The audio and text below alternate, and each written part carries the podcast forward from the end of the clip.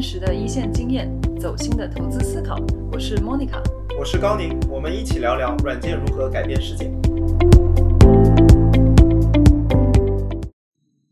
大家好，我是 Monica。Onboard 又一期与硅谷一线投资人的访谈来了。这一次邀请到的是 Monica 的好朋友，也是硅谷最顶尖的风险投资基金之一 Andreessen Horowitz，也就是大家常说的 A 十六 Z 的投资合伙人 Jennifer 李。同样是产业界转型投资人的我们，相识也是因为对于企业软件、大数据、开源等领域的共同关注。关注这个方向的创业者和从业者，相信很多人都读过 Jennifer 在 A 十六 Z 网站上撰写的很多篇非常深度的分析文章。如果你还没有读过，链接都放在 Show Notes 里边了，包括开源的商业化，包括现代的数据架构等等。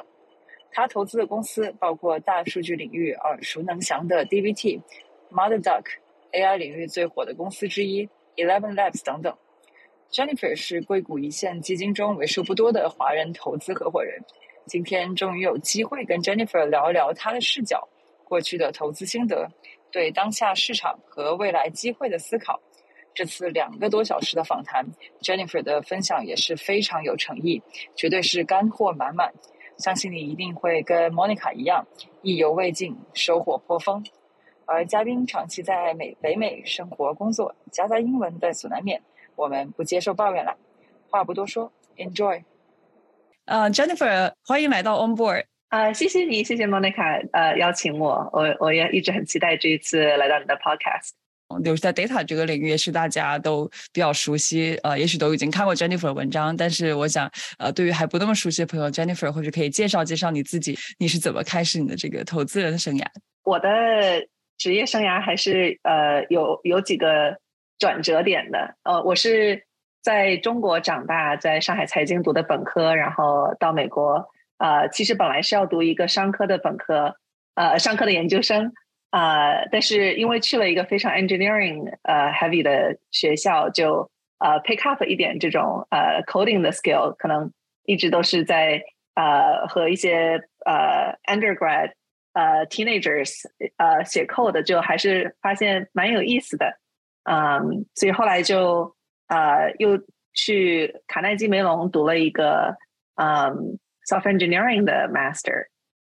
其实做产品的原因之一是因为呃我个人感觉呃因为不不太可能会做一个很出色的工程师，因为我的背景可能一直都是很喜欢跟人接触，比较喜欢想这种啊用户或者是产品的问题，加上在呃特别是 B to B 的领域。产品的产品经理的职位其实有很多关于怎么去呃 go to market，怎么去呃 tell 这个 story，怎么去呃接触和呃找到用户，这这个过程其实是我个人非常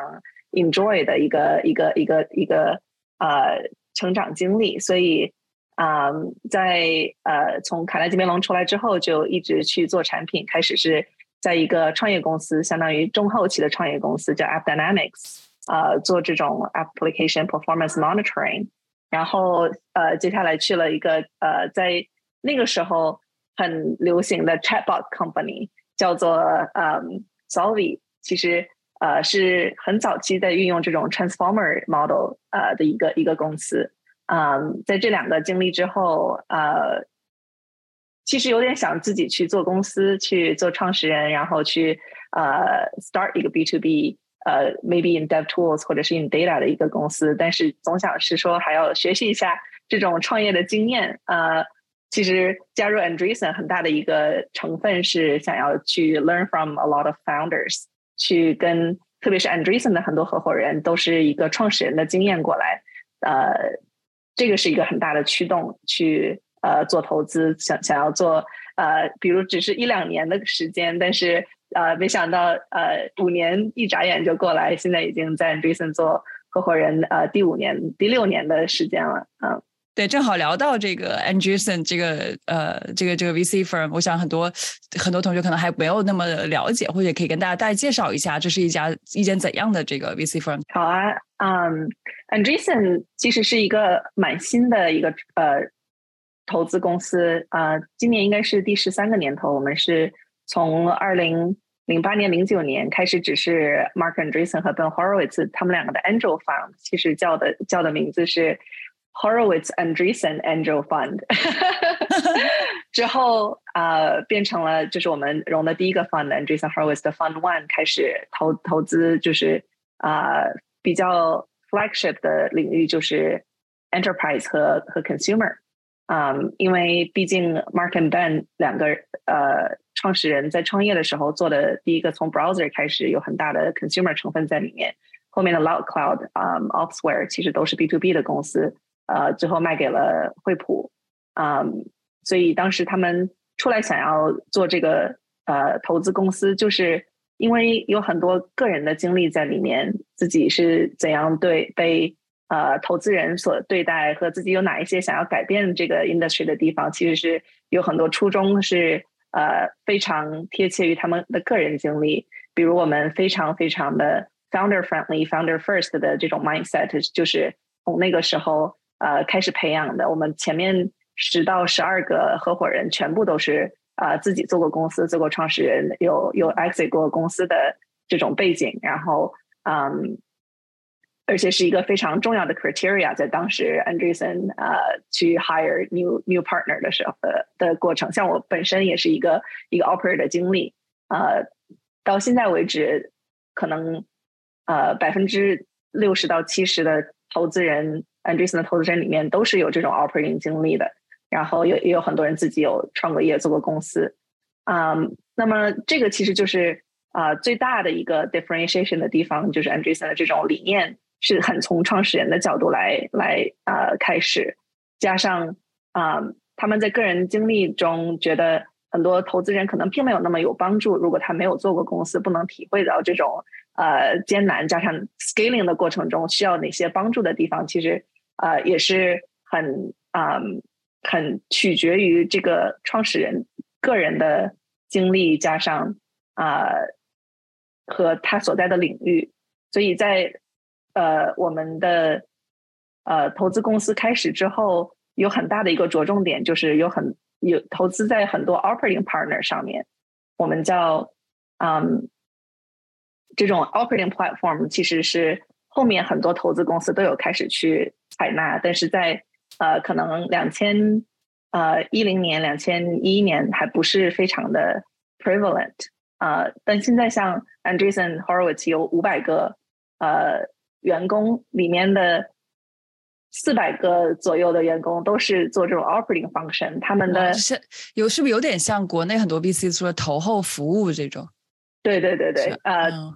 投投后是是很大的一个重点。像我们想要想要着重的就是他们呃不会去帮助呃 founder 怎么去做产品，或者是怎么去卖产品，但是他可以教你呃。怎么去 build 这种 relationship，加上怎么去 tell 这个 story，怎么去 market 这个产品，所以我们的这种投后的服务可能 range 在各种 go to market relationship 上面有很多的这种 marketing 和 talent，还有呃后面呃融资的呃帮助上会有很多。你们这么大的一个这个 operation team，有哪一些 best practice，就是可以比较系统性能够帮助到你们那么多 portfolio 公司？嗯，这是个好问题，因为像我刚刚讲到，我们呃 firm 也是有一个很很快的一个 scaling 的过程，在就是呃，我们像从呃五年前我加入 firm 只有两个 fund，到现在有七到八个 fund 不同的 vertical，从呃 consumer 就是呃用户产品、企业产品，呃 fintech，呃 crypto 和 bio 这种。呃，不同的 practice 上面，它都需要不同的呃帮助。就是像 enterprise 来讲，我最熟悉的领域，可能需要更多的是这种跟三大呃云商家的这种呃合作，比如跟 AWS 啊和 Google GCP，或者是嗯现在 AI 很火，跟 NVIDIA 的这种关系，对对呃这种创始人来讲是非常非常重要的。但是在 bio 领域来讲，它可能需要的就是更多跟 pharma 和这种啊研究学学院的关系，所以每一个啊领域我们会呃去给他 build 不同的投后的帮助，嗯，包括在呃 talent 这种怎么去呃招人和招的什么样的人的 network，它都是嗯各有自己的呃 characteristics，但我们总体的其实这个呃意向来讲是需要是想要去 expand founder 的 network，所以我们可能更注重在我们在哪里的 network 会是。给 founder 一个 ten x 的一个阶段，当然我们可能不会去知道去了解所有的这种 engineering talent，但我们可能会和可呃所有的 VP level、C level 的呃 talent 有很强的 network，这种时候我们就可以帮助 founder 在他们不没有那么呃强的领域去给他一个很很有力的帮助。嗯，啊，不知道这个对对这个。对，我觉得这个非常非常 make sense。的确，我也我也经常在想说，投资人就说这个到底能够帮到这个 startup 有多少？因为即使我们可以给，就是给他们一些 know how，但其实我们并不知道他们也许是我们很难就是非常 closely 去 check 每一个 portfolio 公司，你什么时候需要这些 know how 的？所以有时候给他那个就是 connect 到最合适的那个人，也许是是是最能够 scalable 的去去做的一个事情。对，这是一个很好的点，就是你在帮助他帮帮助他呃不到的时候，你的 network 里面的人会有人知道这个 answer，会给他指一条明路。这个其实是最重要的呃，我作为作为投资人能帮到的地方。Jennifer 可以先跟大家分享一个你自己印象比较深刻的一个呃一个投资，聊一聊当时投资的过程，你怎么发现那个项目，然后怎么做的决定，尤其。呃，到现在项目的这些发展以及你的一些 learning，其实五年来五五年走过来有很多很多故事，要要选择一个还是蛮难的。嗯，但是我觉得我 learning curve 最最 steep 的应该也是呃前面的一两年，呃，特别是刚刚刚刚进入呃风风投圈，然后一八年一九年还是一个很呃 reasonable 的 period，可以讲，可能二零二零年开始就有一点点 crazy 啊，但那个时候，嗯。我们在看的很多领域，不管是呃 security 还是 dev tools 还是 data，啊，有很多呃跟自己相关的亲身经历，可能会对我来讲是最嗯呃怎么说最 memorable 的，因为之前呃在做产品的时候，我就有很多 responsibility 是去做 set up 这种 internal analytics 啊，或者是做这种 dashboard 呀，做很多这种。呃，analysis 的的工作，不管是自己 lead 一个 team，还是去 build 这种 infrastructure，都是会去 evaluate 很多这种呃 product 和 companies。所以在我刚进入风投圈的时候，就呃很贴近于自己的经历，也是可能有很多自己的 intuition 可以去利用到，就看了很多 data infrastructure 相关的公司。当然也是那个时候机会比较好，因为 Snowflake 可能刚刚准备上市，也是呃上市的过程中，呃 DataBricks 也是在一个很快的发展过程中，有很有这个一个叫 Industry Tailwind，在在 data infrastructure 领域里面，很多的呃 on-prem 或者是嗯早期的 data warehouse moving into the cloud，然后有很多这种 self-serve 呃 analysis 的 push，所以就看了一些相当于嗯。Middleware 和 user level 的 data infrastructure company，其中有一个公司叫做 DBT，很有意思的就是，我去我看到任何一个在做 data 的公司里面都会提这个 DBT，即使他在很早期，不管是做 pipeline 的公司还是做 BI tool，都会讲说一个这个 tool 叫 DBT。我想说，DBT 是什么？它有一个很很呃直白的 name 叫 data build tools，而而且看起来好像也没有那么复杂，但是就是有很多人去。去呃采纳和利用它，然后呃在 data 圈子里就有很多这种 mind share，所以当时就去呃接触了一下这个创始人，很很很很很有意思的是，这个公司其实是一个 bootstrap 的公司，它做的是一个呃 data services，它并不是一个 tech traditional 的 tech company。对我印象中好像他一开始是一个 consulting 是吧？就是自己就几个小几个人小作坊做了 consulting firm。而且这样做了三年，就是在在 Philadelphia 也并不是这种 Central Casting 的 Silicon Valley，他们做了三年叫 Fishtown Analytics 的这种一个 consulting service。哎，我好奇就是，呃，其实前前面提到说你经常听到这个 data 圈的人提到这个工具，我好奇这些事情，比如说你在聊一些是你自己有意的去做一些这个市场的。调研的过程中，就是你会刻意的去问说，哎，大家最近关注哪些 tool，或者你们最近在常常用的有哪些 tool，是作为你自己 research 的一部分吗？啊，对，这个是我基本上每个 pitch 和每个 meeting 都会问的问题，就是你在用什么。你这个是怎么 build 的？这也可能是 leak out 自己 nerdy 的部部分，就是 不仅仅是想要知道他们做出来的东西是什么，还是他是怎么做的，我也很很关很关注，所以会经常问这样的问题。嗯嗯，哎，我觉得这个是挺好的一个 trick，就是通过就是在每一个这个课程，因为我觉得我们的每个我们接触每一个创每每一个这个创始人也好，业内的人也好，其实他们很多一线的信息是我们通过这种案头研究，这种 death research 可能是可能是很很难发现的。嗯，对对对对，而且这个呃，可能也是个呃 secret weapon 吧。就是如果你觉得你在接触的呃圈子里面的人用的都是最先进的或者是最最前沿的 tool 的话，那就经常会发现一些很有意思的东西。DBT 的嗯，也是呃看到了一个比较 unconventional 的一个 start，但是嗯，接触下来大概可能有六个月到一年左右的时间，这个这个创始人就开始想想说，是不是可以。呃，Sunset 这种呃 consulting 的 service 去真的把这个 DBT package 起来做一个 product，当然这种 transition 之前有发生过，但是还是很少会有成功的案例。啊，我们也是我会觉得这是会是一个 risk，到底有没有这种很 smooth 的一个 transition？当然，嗯，history 呃 told us 呃 it's wildly expected our expectation 就是 DBT 的 adoption 呃 curve 好像。这三年以来一直就没有 slow down 过，ten to fifteen percent month over month 的 growth 在这种 project， 呃，new project starting point，嗯，所以这个是算是我觉得，嗯，个人来讲一个很很好的 learning experience，就是并不一定是呃 Silicon Valley like，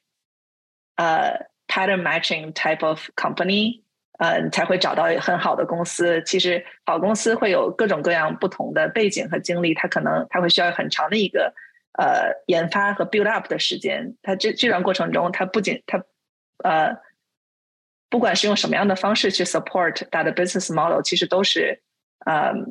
viable 的。只是这个产品是不是所有人都需要，是不是很多人都都去认可？呃，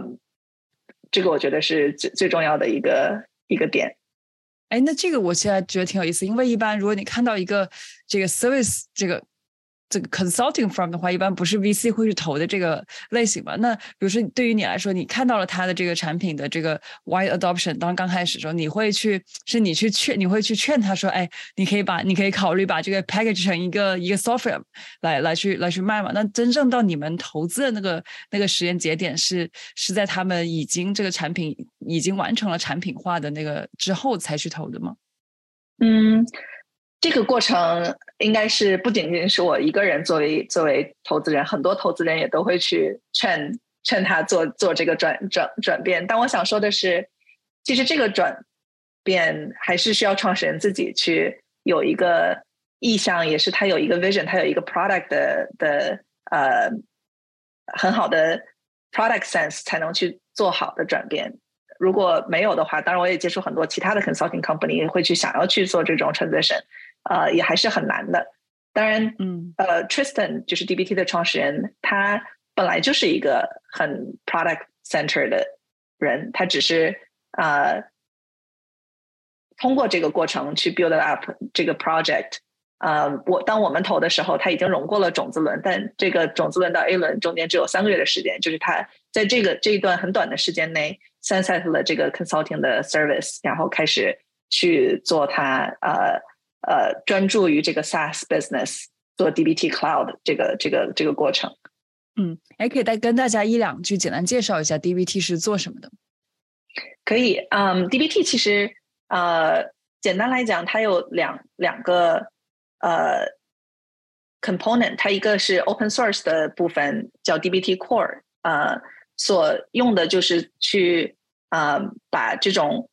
SQL model break down into small executable components um, instead of one big tree. And a lot of times in ETL, the T has to be combined with EL. Uh, luckily, in this new transition, we, we're investors in, in another company called Fivetran. Uh, Fivetran 做的就只是去做这种 呃把 data duplicate 到 warehouse 里面，那 DBT 的呃 model 只呃就是在 Snowflake 或者是任何 data warehouse 上面可以去 repeatable execute，它有很多，它采纳了很多这种 software engineering 的 best practices，可以去做 testing，可以呃 componentize，可以呃很容易的去写 documentation，然后这种 execution 可以呃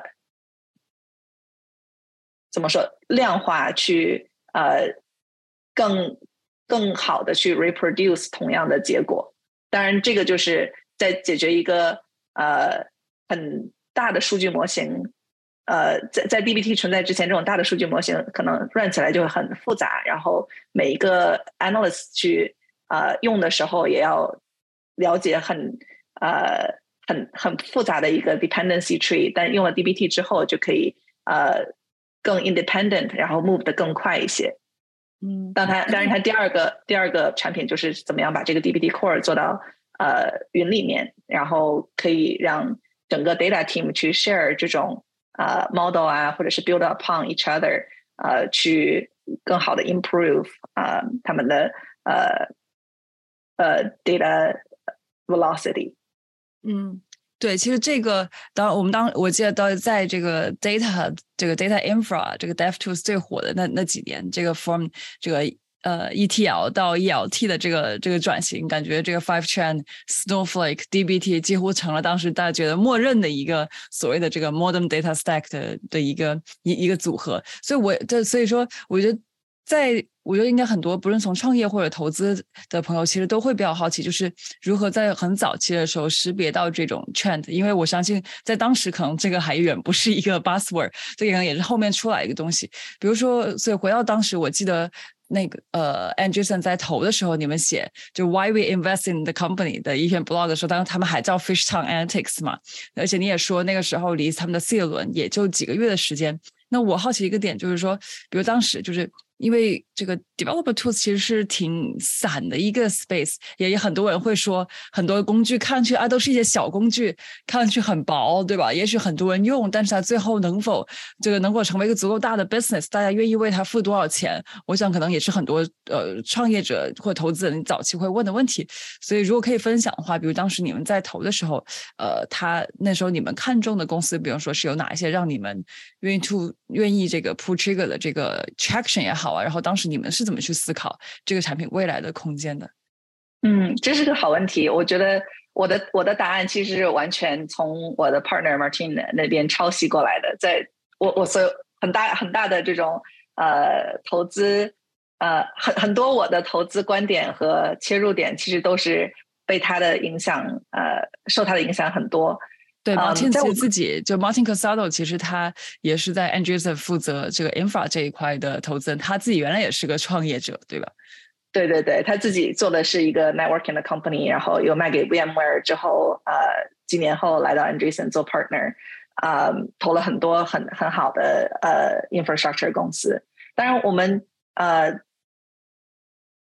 经常 debate 的点就是说在。不管是 infrastructure dev tools 还是 data，像像你刚才讲到很多小的工具，它可能有很多 utility，但是它到底可不可以 commercialize，可不可以 monetize？它即使可以 monetize 的话，它有多大的呃可以扩展的空间？我们 debate 的点就是说，它的这个切入点，我们叫 insertion point，或者是说它的 strategic value 和它的 control 到底是有多么呃多么强，有多么核心？它如果很核心的话，比如说 DBT，你呃，作为一个呃 analyst，他每天在做的事情就是写 SQL，然后 run SQL，他整个的 workflow 全都被 DBT 取代的话，他就有很，他就是一个很呃 strategic，很呃有策略性的一个切入点，他后面可以做很多其他的东西。但是如果说从我举个例子，从做 documentation 来讲，你就很难去 extend 到去做 tools，因为它是一个边缘化的一个。一个工具，就是这个，就是在我们讲说它的 control point 的话，如果你可以 control 到这个核心的呃流程，那后面就可以做很多呃，比如说关于 testing 啊，比如说它现在 DBT 在做在做 metric store 啊，它也有一点点这种 catalog 或者是呃 quality 的一些成分在里面，它就可以去延展很多其他的方向，它。因为它的呃呃，它所在的 workload 是非常非常 central、非常非常核心的，所以这个也是我们经常 take 的一个一个 point of view，就是说在我们 evaluate evaluate 去看一些公司的时候，它哪从哪里起点，从哪里切入，然后它从这里是不是有很大的延展性，在有延展性的情况下，它是不是可以很有效的去呃商业化，这个是呃可能我们我们所看看重的部分。哎，那这个其实挺有意思的一个一一个点，也就是说，你们其实在看的时候，不会说单纯就刚才你说，比方 DBT 它这个 componentize 的这个这个功这个功能本身来去看，它最终能够能够在这个点上去 commercialize 多少，能够赚多少多少钱，怎么去看这个 market size，更多是看说它基于这个点，可能就有点，它可能就算把这个点完全开源出来，完全不在这个赚钱，你看中的是它未来这个去 commercialize 的一些呃一些功能，是吗？呃呃，基本上是这样。当当然，嗯，这个所看或者和着重的点也是要看我们投的是哪一轮。如果是种子轮或者是 A 轮的话，它可能如果有很多 adoption，有很多用户，它并没它当时所做的产品并没有很容易的去 monetize，可能也并不是呃那么重要，因为很难去用现在的这种呃 utility 去。估算它后面的呃 monetization 的 potential，但如果它比如说有呃上，在美国来讲应该是 hundred k，就是十十几万这样的用户层，它就很容易有其他的方式去 monetize。但如果比如说看 B 轮以上的话，可能就像你讲的，它到到底有多多少呃可以去延展的领域，然后它具体的 market size 是有。呃，是有多大？这个时候我们可能会去着重去呃 evaluate 一下它的 market potential。嗯，因为的确，这个 developer tools data data infra 这个领域，其实不只是在大家前几年比较火的这个领域，其实大家看到现在这个大家最火的这个 AI 这个领域，其实也涌现出了很多这个呃这个开发工具。其实我在跟一开始跟 Jennifer 聊的时候，我们还在想这个话题怎么去聊，结果我发现的确在聊 DBT 这个其实很有意思的一个例子，因为 DBT 也是在应该是二二零二一年也成为了独角兽嘛，现在估值应该也是。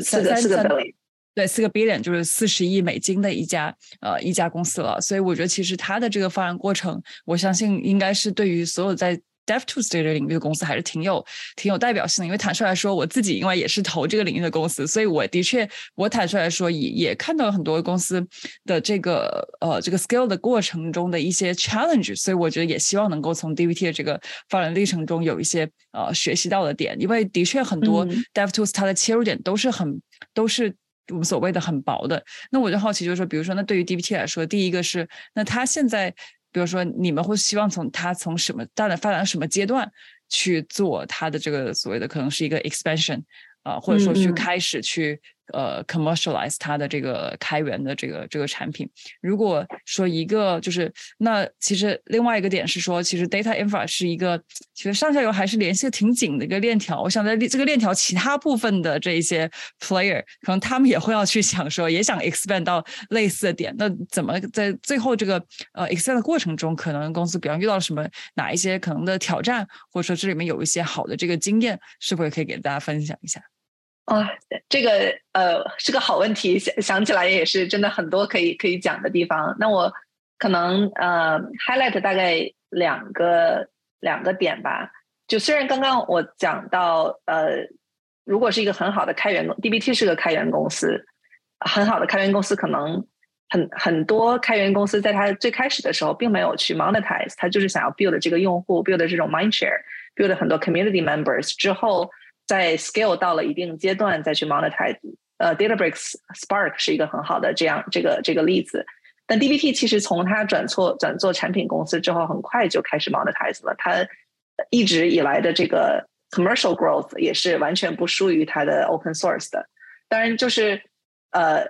还是回到刚刚讲的那个点，它切入的地方其实真的是一个痛点，很多嗯呃。analyst 或或者是 data team 的确是在 manage 这种大大的 model，有很多呃这种 engineering practice 它不能去 adopt without without DBT they they have to go with like a closed source tool or um, a, a, a kind of like Looker. Looker ML is actually a setup for DBT users. You have to build all of your models in uh, LookML and then uh, componentize it within this this BI tool. Um, DBT 做到的一点就是它呃 up level 了很多 analyst 自己的工作。你之前可能要花很多时间去 clean up model，然后去 reproduce，去 copy and paste。但采用了这个 tool 之后，它其实有一个这种呃 ten x 的一个一个经历，就是它可以做很多 同样的工作，但是用更少的时间。然后他也可以去更好的去 collaborate 和他其他的 teammates。这个呃转变，我觉得是对于一个 data community 的一个 shock。所以所谓的 category creation 就是 DBT 当时有一直在讲一个一个概念叫做 analytics engineering，就是你你做的事情不只是 analytics，也不仅仅是 analysts，这个是一个 combine analytics 和 engineering practice 这两个不同的 practice 融合在一起，怎么样去呃优化你的这种工作的时候的呃 productivity。所以他在这个上面花了很多时间去呃 evangelize market，然后去呃呃怎么说？push the field forward，所以才会一直有这种呃，不管是在 open source 上面还是在 commercial 上面，有很多的呃， 怎么说成功的地方，这是第一点。嗯，第二点，像你刚刚讲的，像特别是在 infrastructure 领域或者 data 领域，上下层或者是上下游，其实有很多 compete 的地方。呃，比如 Snowflake 会做一些 data pipeline，data pipeline 公司也会做一些 transformation。然后 BI tools 也会包括那这种 transformation，所以他们在 overlap 的地方还是挺多的，但是每个人做的核心的呃部分还是很不同。但在 go to market 上面，如果有很好的 alliance 和 alignment 的话，其实是很 powerful 的一个地方。呃，所以 DBT 在做的更好的地方就是它有 build 这个很好的 ecosystem。像它去年有做了这样一个 conference 叫 Coalesce。是把所有上下游的这种公司都可以邀请来，大家其实都可以讲自己是怎么去跟 DBT 合作，怎么去通过它，其实有收集到更多用户，它变成了这种一个 central node，变成像一个神经元，呃，可以去更好的 tie together all the different 呃 players in the ecosystem。这也是我觉得他做的非常非常呃完整，也非常非常呃怎么说嗯。community driven ecosystem driven 的一个一个这种经验，当然，呃， 并不是所有公司在所有的这个上下层都能做到这一点。当然，它它所在的这个部分，因为是比较 middle middleware layer，它可以去做这种呃 Switzerland，呃 play well with everybody。呃，但这点我觉得也是有帮助他们在在成长过程中去 avoid competition，然后 build better alliance, better partnership with all of their partners。嗯嗯，对，那在这个。 就我好奇啊，就是在这个它，因为很我们会看到很多，呃，这个 open source 的这一些公司最后的 commercialization，就是大家会觉得有点雷声大雨点小，就是你会觉得说，如果对，如果说遇到这些，因为我相信你看了很多这些 open source 公司，当然也非常推荐大家到到这个 Anderson 的 blog 上看 Jennifer 写的几篇文章，都非常的这个呃实操而且深深入的这个呃关于怎么去 commercialize open source，就你所看到的一个常见的一些呃挑战。在哪？然后，如果我说回顾这个 DBT 这这几年五六年的发展过程的话，你觉得中间它中间是否也有一些呃挑战的一些点？你觉得它是怎么去去去度过，能够获得现在的成功的？嗯嗯，这呃这个问题其实。在不同的阶段和不不同类型的 open source 上面遇到的呃 challenge 真的是很不一样。这也是我的一个 take away，就是呃在四年前写 open source 的时候，觉得哇，如果你只要是一个 SaaS hosted service，可能 commercialize 就会好容易很多。但其实后来发现，it really depends。嗯，你就 depends on what？depends on user behavior。呃，其实。 我在有一篇文章上，呃，有有讲到，就是说，不不仅仅是不管是 open source 啊，还是 product like growth，就是你每一个产品在去 commercialize 的时候，其实都是去呃 tap into the current user behavior 和他怎么样去，嗯，在什么在什么阶段可以去 provide value。嗯嗯，举个例子来讲，就是 DBT 的 core，呃，它的 runner，嗯，完全是可以 self host，或者是呃，通过呃 data warehouse 去 host，但是它所它所呃商业化的点是怎么样去呃让你整个的 data team 去呃 benefit the same core，它在这个时候是真的 provide value 的地方，它对 individual 其实并没有很多 value，因为你可以自己去 self host，可以去自己写写 model，它这个 value transfer 并没有那么明显，但是在你有五到十个呃 data engineer 或者是 data analyst team 的时候，就可以有一个这种飞跃型的 value provide 呃呃 value infusion，所以这个时候是它很好的一个 commercial 的点。但像嗯 Databricks，像我们刚才讲的 Spark，它可以上来就给你 provide value，因为它给你的是一个 cloud compute。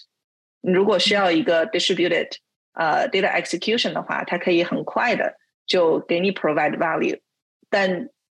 如果你呃 要 run 一个很大的数据模型，或者是 run 一个很很很复杂的 data pipeline，它的 value 可能会更强一些。所以它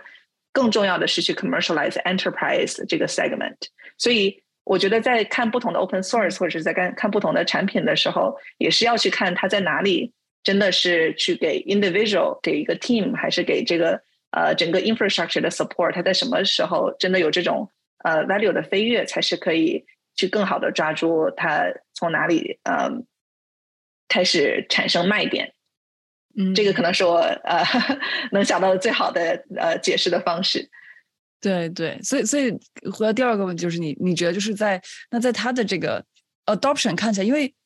因为其实我们现在看到很多这个。似乎大家都越来越知道怎么样在 GitHub 上面这个 make voice，就是很多我们看到这一些很小的产品，似乎它好像也在 GitHub 上面这个 star 也涨得很快啊，然后好像你去看它这个 user group 好像也挺活跃的，对吧？那那这个时候我就好奇，比如说 DBT，我不知道也是否也经历了这个阶段，他们 commercialize 过程中，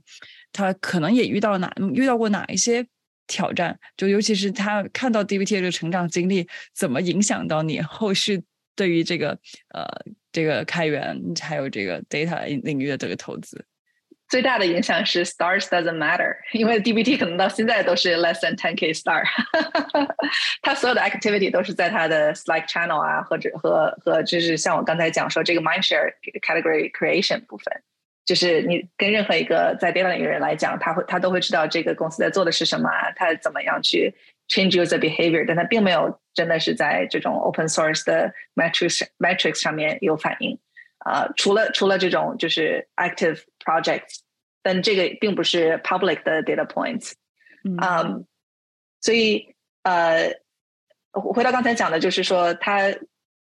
嗯，evaluation 对于 VC 来讲，可能真的并不是同同样的呃 metrics benchmark，但回到你说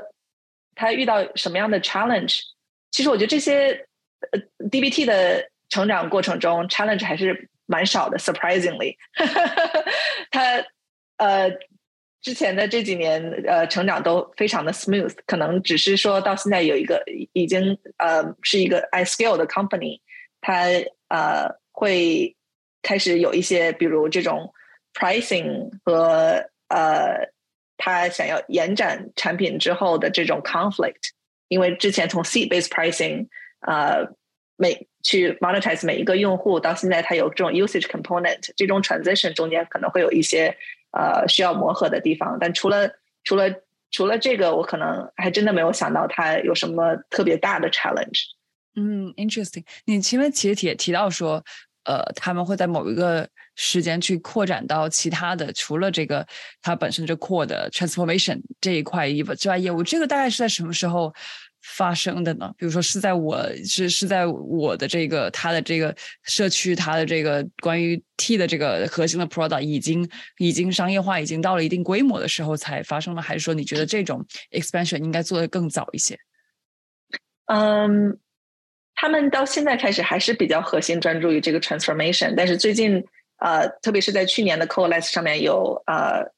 发布的新的产品叫 Metric Store，呃，而且。在那之后，我们有收购一个公司叫做 Transform，也是做这个 Matrix Layer。嗯，其实这个是呃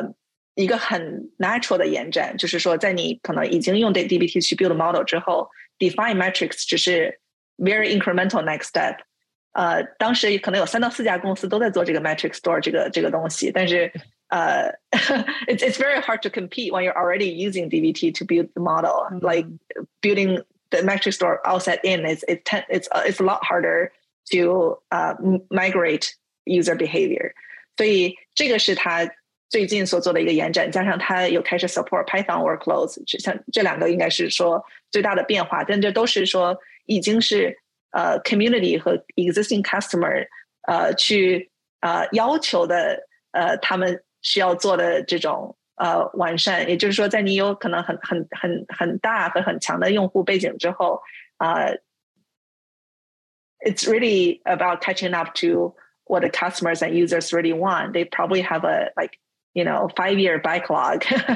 to to just complete on on people's uh, customers requests. Um, 还没有说是呃需要去 呃 pre plan on which new product they need to launch. 嗯，呃，我觉得这个其实真的是很很少见的一个故事，而且我觉得刚才我自己的一个核心的 take away 就是说，你看，其实 Matrix Store 当时好像也是一个 buzzword，但是你就是我觉得你刚才说很核心的一点就是说，你是不是在那一个能够一个是大家用的足够频繁的一个点，呃，另外一个是你是不是一个能够足够去改变大家的可能就工作习惯的。一点，而不是仅仅是说我把这个东西做的，呃，把这个功能做的更易用，对吧？我只是把这个大家原来要自己做的东西，把它包装成一个工具，就不只是这个点。我觉得核心是一个是频率，一个是这个行为上的一个改变，可能才是一个足够大的一个嗯机会。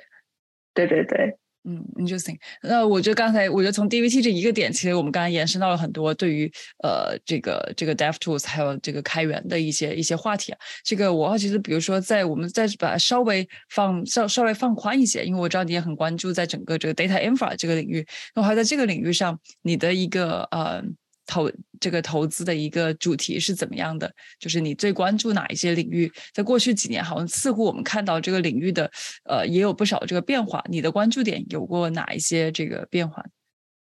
嗯，像我个人的观点是，呃，这种 architectural 和 infrastructure shift 一般都是有一个 ten to fifteen year cycle。我觉得很像我刚才讲，很幸运的一点是在。我加入呃投资的时候，这个 transition into cloud data warehouse 是一个 architectural shift，它它的这个转变是是需要它所有上层的呃工具全部都要转变，因为你不不仅仅是要把数据移到移到呃云上面，所有的 ETL、所有的 BI tools、所有的呃不管是 governance、quality tools 都是需要去 adjust 到这个新的呃新的 infrastructure 上面。呃，这个其实延展到基本上 every component of data infrastructure，嗯，所以我们在呃一七年、一八年投了很多这种呃 data warehouse above like all the tooling related to it，投了一些像 streaming 啊 data analytics，投了呃 hex 呃像这种 notebook combined with SQL editor 的这种。 呃比较 fluid data an an 呃呃 data analysis tool，嗯，现在来讲，我觉得呃这个领域可能稍微有一点点 over invested，所以会可能有一个这种嗯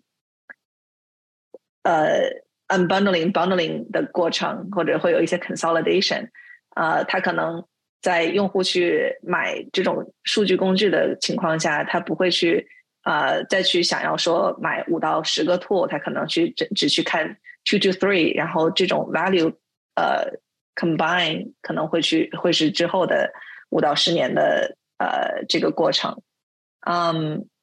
如果说有哪些是呃我个人会觉得比较 exciting 的地方，我觉得 data infra 它毕竟还是一个 infra，它需要呃去 support 一些 new new workloads 或者是 new use cases。呃，像一八年之前很多呃数据或者是 analysis tool 是专门 build 来做这种 batch 和 reporting use cases 的，但是在那之后，我们会看到很多呃 productionized workload，也就是说，怎么样去用 data，或者是 now now using machine learning or AI，呃 leveraging the data into building consumer facing products， 这个就是在呃看数据呃 infra 数据的。呃，tooling 和它的这种 database 在 O L O L T P 和 O L A P 这两个领域中，它其实会有很多呃 merging 的 use cases。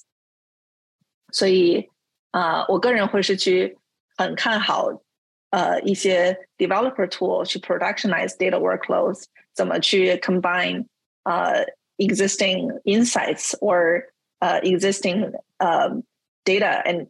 being able to use it either in customer facing dashboards, using it for predictions, use it for um, enriching customer experience，这些会是我个人觉得呃很很有意思的地方。嗯，所以其实我们看到最近也有很多，这过去这几年也出现了很多像呃 streaming database 啊，或者说像你刚才所说的这个所谓的这个 HTAP 对吧？这个 hybrid 的这种呃这种 database 出来，但是其实这过去五年，像你说，其实你刚才讲的挺关键一个点，就是说这个很大的一个这种 paradigm shift，就是这个大家上就是呃进入到 cloud warehouse 的这个这个 shift，其实其实已经相对来说已经走的走走的差不多了。那你觉得在这个时候再开始做一个这种呃 data infra 的这种公司，你觉得可能会跟前几年它的做法可能会？有哪些不一样？然后你自己去 evaluate 这种标准，可能也会相应的产生哪一些变化嗯，呃，我去 correct 的一点是，我觉得这个 migration 并没有没有没有呃结束，呃，migrating into cloud data warehouse 还是会呃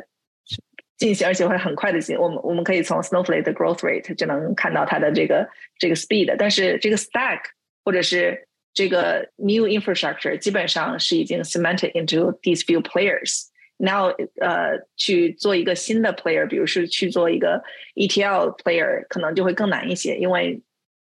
now the incumbents are new incumbents and they're still very 呃 nimble，他们也是很很会很快的 catch up 对于任何 new idea，所以在这个上面可能你会不会去硬碰硬，或者是呃直接的去去对抗来做一个新的产品。 如果你呃回回到你刚刚讲的问题，就是说呃现在如果去想做一个 data infra 公司，会去从哪些角度去切入？我觉得可能就像我们现在看到的有很多呃 interesting behavior，怎么去用呃 large language model 做这种 text to SQL 啊，怎么去 reimagine 呃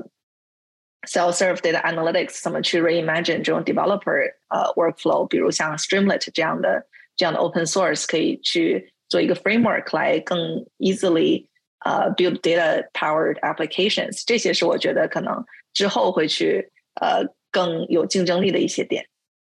嗯，也就是，其实对 startup 来说，还是要还是要逃脱离那个说，哎，我把这个产品做得更好，对吧？我做一个更好的叉叉叉的这个这个思路，还是要去看这个 user 他们的这个 user behavior，他们的这种 use case 发生了哪些变化。然后如何去适应这个新的这个这个变化，可能是个比较好的一个切入点。那对我觉得，嗯，更好的这个这个标准啊，就是因为你有你有提到它，我觉得是一个很有意思的点，就是没有人用了工具之后想要换它的，特别是 enterprise 这种企业的 setting 里面，我如果已经投投资了 integrate 这个 integration 的过程，可能就是六个月到十二个月，可能会更长。Invest in 这个 existing infra 其实是一个很大的 investment，可能如果没有很大的痛点，不管是在 cost 上还是在 usability 上面没有很大痛点的话，特别是像 data tools，大家其实都是不会去想要去换的。所以这个更好，一定要可能是一个质的飞跃，只是在量的上面稍稍好一点还是不够的。所以在哪哪一些呃，不管是呃用户体验呢，还是说 workload，还是说它这种啊呃呃 performance 上面的成长，是可以有这种质的飞跃，才是真正我觉得会有一个呃怎么说呃 business opportunity 去做。嗯，哎，其实就像你刚就像你刚才说的，就是可能过去。这个这个过去几几年，其实现在是在一个这个呃，从这个 unbundling 到 bundling 的这个这个过程中，所以其实其实想想起来，其实很多对于 startup 来说，其实也是有很多新的这个挑战嘛。那这个。Ten x better，对吧？这个质的飞跃的这种体验也好，什么也好，那还能够在哪些领域发生？我觉得正好你最近也也这个也在还我看你还在非常非常积极在做这个这个领域的这个投资，或者你可以用你最近看到的几个例子来跟大家呃让大家感受一下什么是你眼里的这个质的飞跃。Model Duck 应该是一个很好的例子，对于这种质的飞跃来讲，就是嗯。可能给一些背景背景的这这个介绍，就是说，MotherDuck 它是一个 commercialized DuckDB 的这个公司，DuckDB 也是呃一个四到五年的一个研研发过程，呃，去做了一个很 nimble 很小但是非常 fast 的呃 in memory database，呃，它能够呃给到的体验就是说，你不管是在 individual on on device，比如说 Mac computer。或者是说 in the browser，呃，解 query 和 run 一个这种嗯 gigabytes even terabytes query，它可以给你到一个 sub one second 这种 performance，这是 unheard of，因为你可能有一个 distributed 的 database，像 Snowflake and so on，呃，你要把这个 data load 到 cloud 上面，可以 leverage 这种很多呃呃 compute power，可以能做到这样的这样的结果，但是它一个 这么小、这么 nimble 的一个 database 能够做到做到这样的体验，其实是对 individual 是一个很很呃呃很大影响的一个呃过程。就是说我可能 download 一个呃 hundreds of thousands line Excel CSV，我可以直接 upload 到 DuckDB，就可以马上写 query 去 run 这个 analysis。呃，这种呃 smooth full cycle 的 user experience。 其实是很呃，只只有在 BigQuery 呃有有实现过，但也需要有一个 data infrastructure company 去帮你 set up 这个这个 infrastructure。所以呃，在我来讲，如果能够给这样的体验到 every individual, every analyst, whoever is writing SQL or Python, be able to use the same experience, be able to uh, just you know upload a file or like connect a database and start writing queries. You really have a 呃，ten x 这种 productivity gain 对我来讲是真的是一个质的体验。嗯嗯，哎，那我这个我就试图 challenge 一下，就是呃，也许从投资投资角度，也许会是不是会 question 说，哎，那这个是不是一个只能在很小的这个对吧？一些 SMB 领域才会用到的这个这个功能，那会不会影响到它以后这种 enterprise 客户上的这种？呃，这这些 adoption，或者说，如果回复了当时你们做这个决策的时候，呃，你觉得当时可能遇到了一些，不论是内部的 challenge，还是说你们自己心里边这个担心的问题，可能是在哪？因为我觉得没有投资在第一天的时候，它就是就是完美的。嗯，这个也是一个非常非常 reasonable 的 challenge，就是说，DuckDB 的最 direct comparison 其实是一个叫 SQLite 的 database，still one of the top ten popular databases. It's on-device transactional data store. 但是并没有任何一个公司可以去 monetize SQLite，是因为它是 on device，它是非常非常 local，非常 inter individualized，没有一个这种 hosting 啊，或者是说 tooling support 的 service 可以去 monetize 它。这个是很多就是呃呃， 也是一个很很常见的 challenge，就是说你怎么样能够把这种嗯呃 in memory 或者 on device 的这种呃 infrastructure 去 build 一个 product 出来，到现在它还是一个 risk factor，就是怎么样去把这个 experience 扩展到不管是呃 horizontal 还是去啊呃扩展到一个可以 team level 去去呃 utilize 它，这样会有很多种 sharing 的过程啊啊，它的确的确是一个 unknown 呃的呃因素，但是我我个人觉得它还是有很多可以呃。怎么说？呃，mitigate 这个 risk，就是说，嗯，即使它不能够 support 像 petabytes type of data size，很多公司所需要呃 analyze 的数据可能也就停止在四到五个 terabytes 这样。像我们有做一个 survey 给我们自己的呃成长型公司或者是 pre IPO 的这种 public pre public company，他们在这个过程中的数据增长可能也是只是从十到二十个 gigabytes to a handful of terabytes，并不需要这种呃非常 beefy 和 heavy 的 infrastructure 去真的做 big data。其实很多里面所存的 data 都是并不常用或者并不常去 query 的。对于个人来讲和一个 data team，它真的是 active data 去 interact with，也都是 reasonably small to medium size。所以可能呃一个 contrarian 的 view 就是呃你并不需要去 pay Snowflake millions and tens of millions of dollars，你可能经常常用的 workload 可以有一个很 economic 的 view 去 utilize 和呃 fast query。那如果真的需要做 big data 的时候，你再去投资这种呃大数据的这种呃 infrastructure，这种这样这样的呃 push and pull 和这种 balance 会是一个更 healthy 的一个呃 utility。这个的确听起来是一个挺 big bet。 比如说，对于从投资角度，你可以聊你们通常投的是呃什么阶段的这个公司，然后你们在看这个公司的时候，你们最看重的点是哪些？你们怎么去 evaluate？嗯嗯，像我是一个呃早期投资人，所以我们所所谓的早期是从种子轮 A 轮，可能最晚也也是投到 B 轮，呃，种子轮可能早到只是呃两个 founder 一个一个 pitch deck，呃，可能都没有一个这种模型或者是 product，呃，有的时候会投一些 post product 的种子轮，那么。A 轮可能就会有 early go to market，肯定是 product in in in users hands。那么 B 轮的时候，经常就是会去想说，呃，可以看到这种 go to market repeatability。所以，呃，我们在投不同领域的时候，它的 stage 经常是关于，呃，我们是不是能够确定在这个 stage 上面，我们已经能看到一个 winner。呃，因为对于像我们大的 fund 来讲的话，最大的呃，concern 的 point 就是说，我们可能不想要 bet 一个 early company 之后被 conflict 掉它的其他的竞争对手。如果我们呃在同一个领域里面只能挑一个公司，我们会希望我们挑的那个公司，我们有很好的 confidence 说它已经是这个领域里面的 leader。如果我们一直都不能够确定，他们很多这种同时或者是同阶段的公司都比较 neck to neck。那我们就可能会等到稍微晚期一点，等到他们有这种 very clear pull ahead 的这种现象的时候再去投资。哎，那在你刚才也提到，你们也会投一些可能呃非常早期的一些公司，可能 pre product 或者说 product 刚开始，你可能也没有什么特别有意义的这个特别早期的这个数据，在这个阶段你们怎么去怎么怎么去下这个判断呢？嗯，这个可能更。贴切于呃 infrastructure，因为做很多 infra 公司或者是做这种非常技术呃的公司，能够做这些呃产品的人就是很有限的。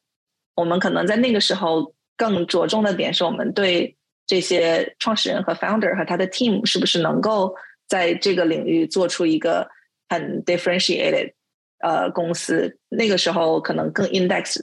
在他的创始人的 quality 上面，对。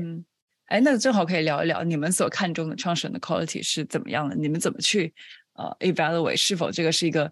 person product fit 的 founder 对对 founder market fit 对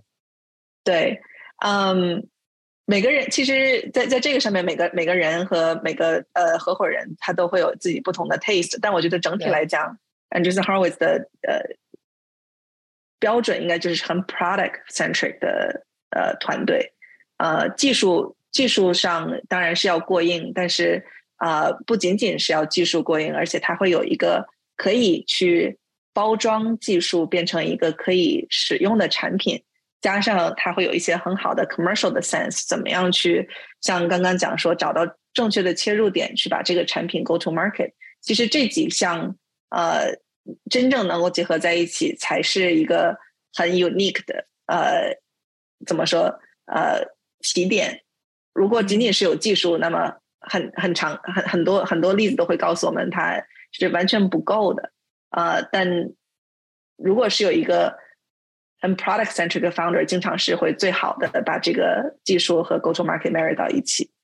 嗯，哎，对，这个其实尤其在你说的这些领域，通常都是这种技术型的 founder 嘛。其实要找到这样的 founder，其实还是挺不容易的。那我好奇你们。你有有没有一些，比如说你们常问的一些呃问题，能够帮你们更好的识别，或者说也可以举几个例子，比如你最近投的这些公司，你回想起来当时在你们跟他的交流中，他是在他的哪一些点，他对哪一些问题的这个回答，这些 insight 是是让你们这个对你们的决策最后影响比较大的。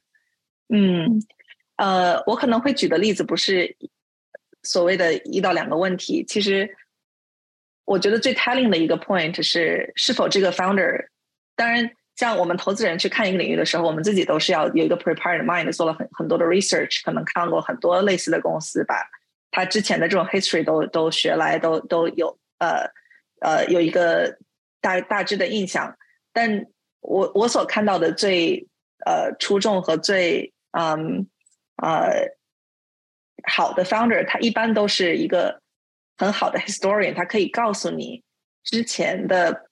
公司有哪些地方就是做的对和不对，他他有 miss 掉的点是哪里，他为什么在一些 strategic decision 上面他有抓到和没有抓到，他现在能看到的机会是哪一些，他可以真的把这个从前到后的梳理，呃，给你一个很嗯 insightful 的一个体验，就是。我我会有这种感觉，在有一些 pitch meeting 我走出来之后，我会知道 I can I can ask any question to this founder about about this this space. He'll have the answer. And it's probably logical and insightful.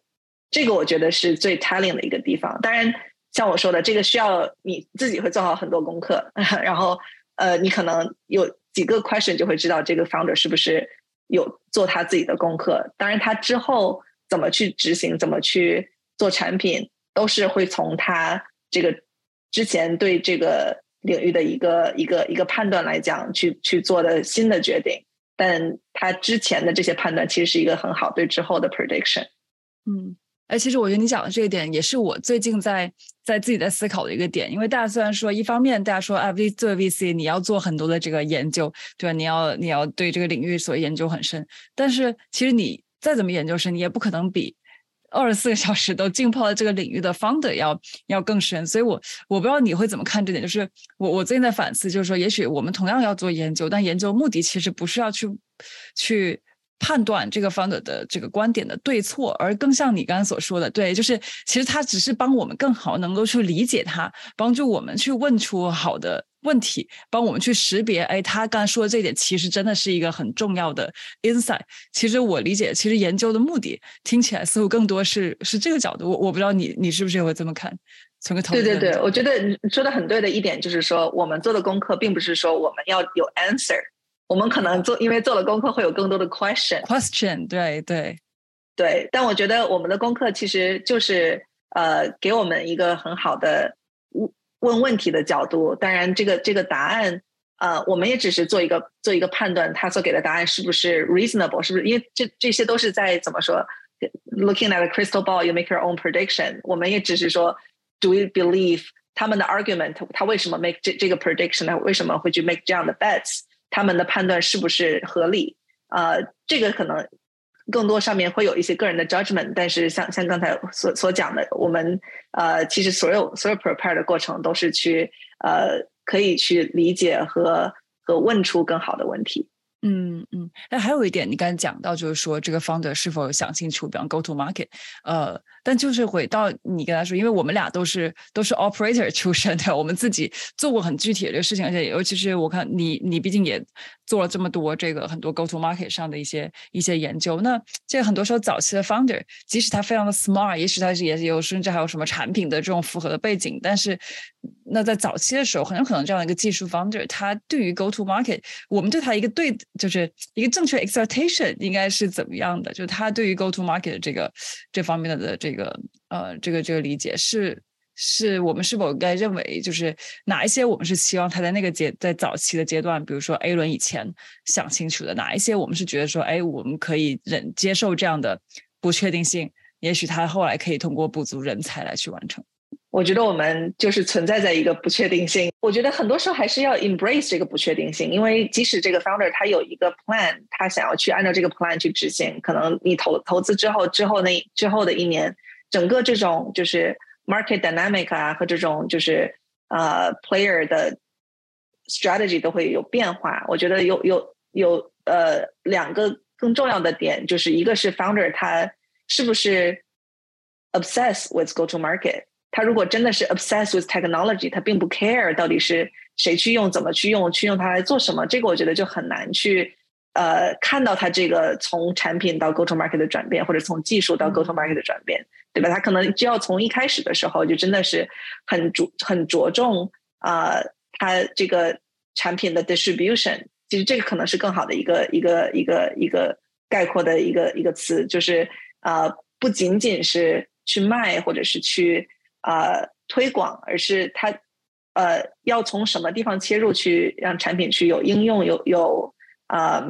呃，有 mind share，然后去想要想到一个方式去 commercialize 它，这个是一个 intention 的上面，他是不是在开始就也很 obsessed 的这个这个呃这个延展过程？另外就是他有没有足够的 adaptability 去了解其他的呃。Moving components 是什么？怎么样去 adapt 这个一直在变化的一个一个一个市场？我觉得这两点是可以通过呃一些 proxy 或者是问题看到他这个呃 founder 自己的呃呃怎么说？呃，他他有没有去花很多精力和很多 mental bandwidth 去想这个事情？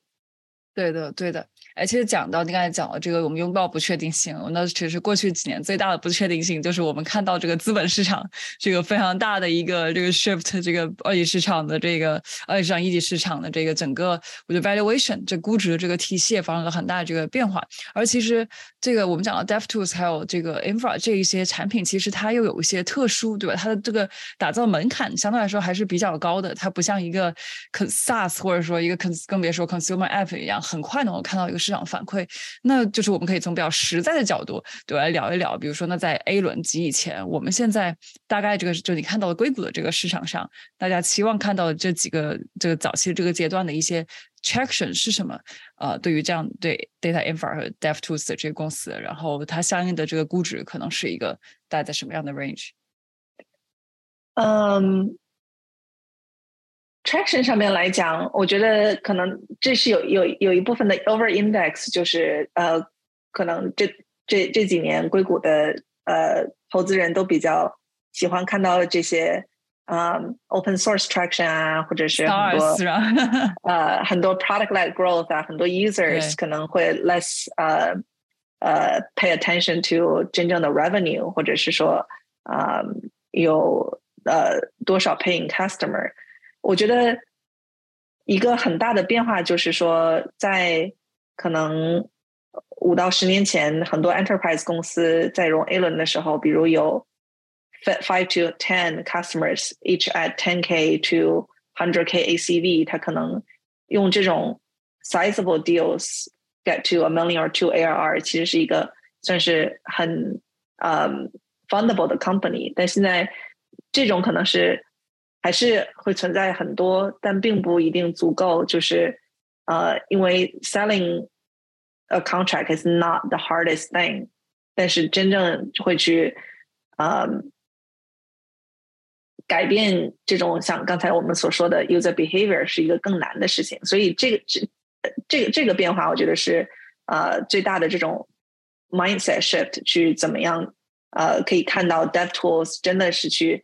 被呃 developer 所所广泛的采采纳，然后它呃有很呃很强的 utility 在整个 infrastructure 上面，然后再去呃 commercialize，这个我觉得是一个怎么说一个 one eighty，嗯，但话说回来讲，还有一些领域就只能是。Top down sales，并不是所有的 developer tool，也并不是所有的 infrastructure 公司都可以做到这种 open source 开源，或者是呃 product led 去用产品切入。比如说 CI/CD，它这就是一个呃 呃 infrastructure adoption，或者是说像嗯 API gateways，或者是很多时候可能包括 databases，当然现在很多 databases 都变成 serverless 或者是 developer friendly 的 database，这种还是嗯不 依据各各个不同的领域，它的 go to market 可能会去不一样，所以我们可能在 benchmark 的时候也要去看它同类型的 competitor 里面，呃，这个公司是不是呃在 revenue 啊，或者是在 customer 呃呃 growth 上面最最领先的。如果它的确是有很多个人用户去用的话，它是不是有一个 ten to twenty percent month over month 的增长？呃，这些可能会是我们去着重去看的。估值可能我就不谈了吧，因为真的是每个每个领域都不太一样。如果是 AI 公司，可能它并不需要有任何的 呃 revenue 和和和和用户，可能上来就会可以融够呃十到五十个 million 作为作为种子和 A 轮，因为还是有很很强的这种入门的门槛。对，当年这个那这个回回想几年前，这个两年前的这个 data 这个领域也是啊，当时我们看到很多，对吧？也许一个什么。一个 popular open source 这个 project 可能它没有任何的这个这个 revenue，可能就已经达到接近 unicorn 的这个估值。当时也发生不少这样的这个这个这个事情。因为我问这个问题，是因为是因为我我觉得现在其实，在 A 轮就是在可能 C 的到 A 轮之间。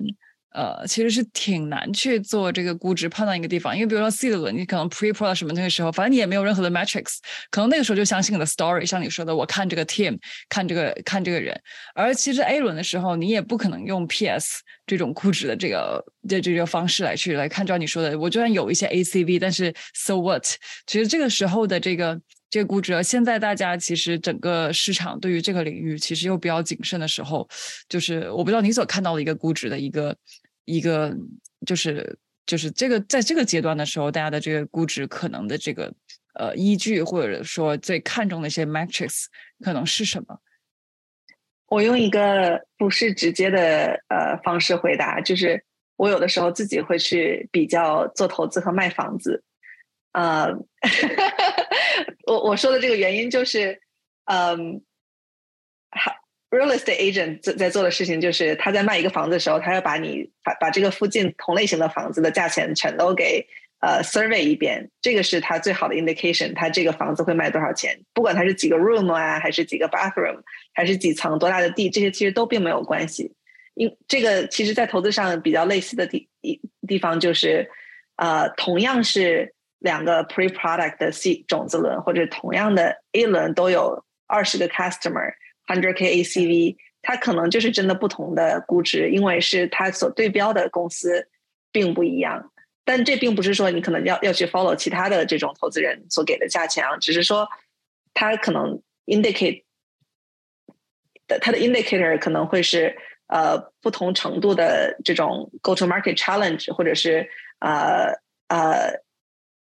同样都是很 easily getting hundreds of thousands of users，所以很难去给一个呃 orange to orange comparison 的这样的这样的这样的比较。呃，所以像早期来讲，revenue multiple，呃，how how much does a star worth，这些都是很难去量化的。呃，这这个可能不是一个最最好的答案，但是是我觉得，呃，我个人来讲。 会去更着重的一点是去 directly compare to other company。如果他真的是一个 leader，如果是真的是呃 first of the the batch，那他可能会 deserve 一个稍微 high 一点的 valuation。当然，我们也不是 in the bargain shopping business. We're we're here to make sure we're we're making the bet in the best. So you, we're always ready to pay up. 但是我们可能真的是需要去看到，在不管是 metrics 还是还是在 adoption 上面，它真的是一个 number one。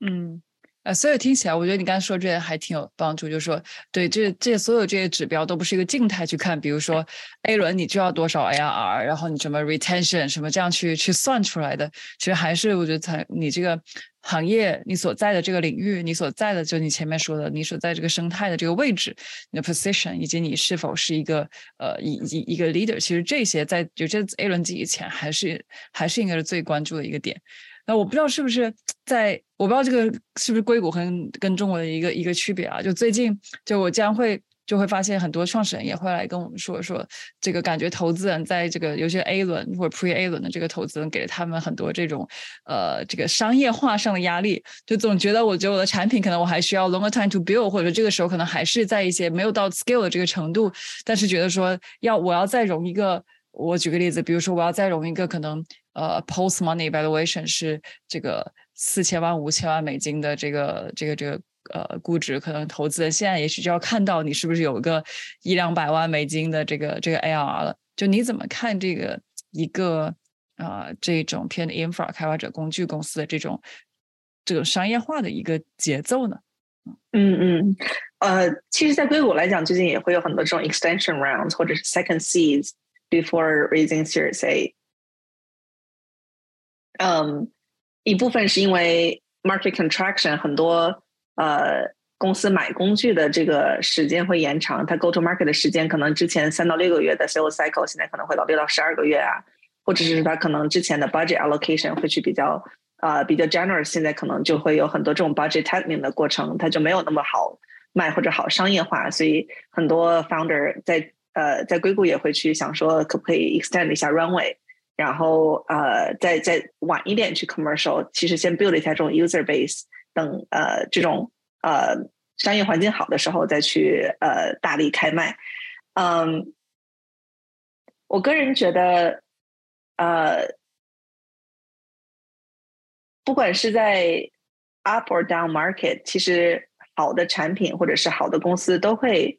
找到一定的方式，但是它的增增速啊和它的 velocity 可能会不一样，但它都会找到一定的方式去去呃。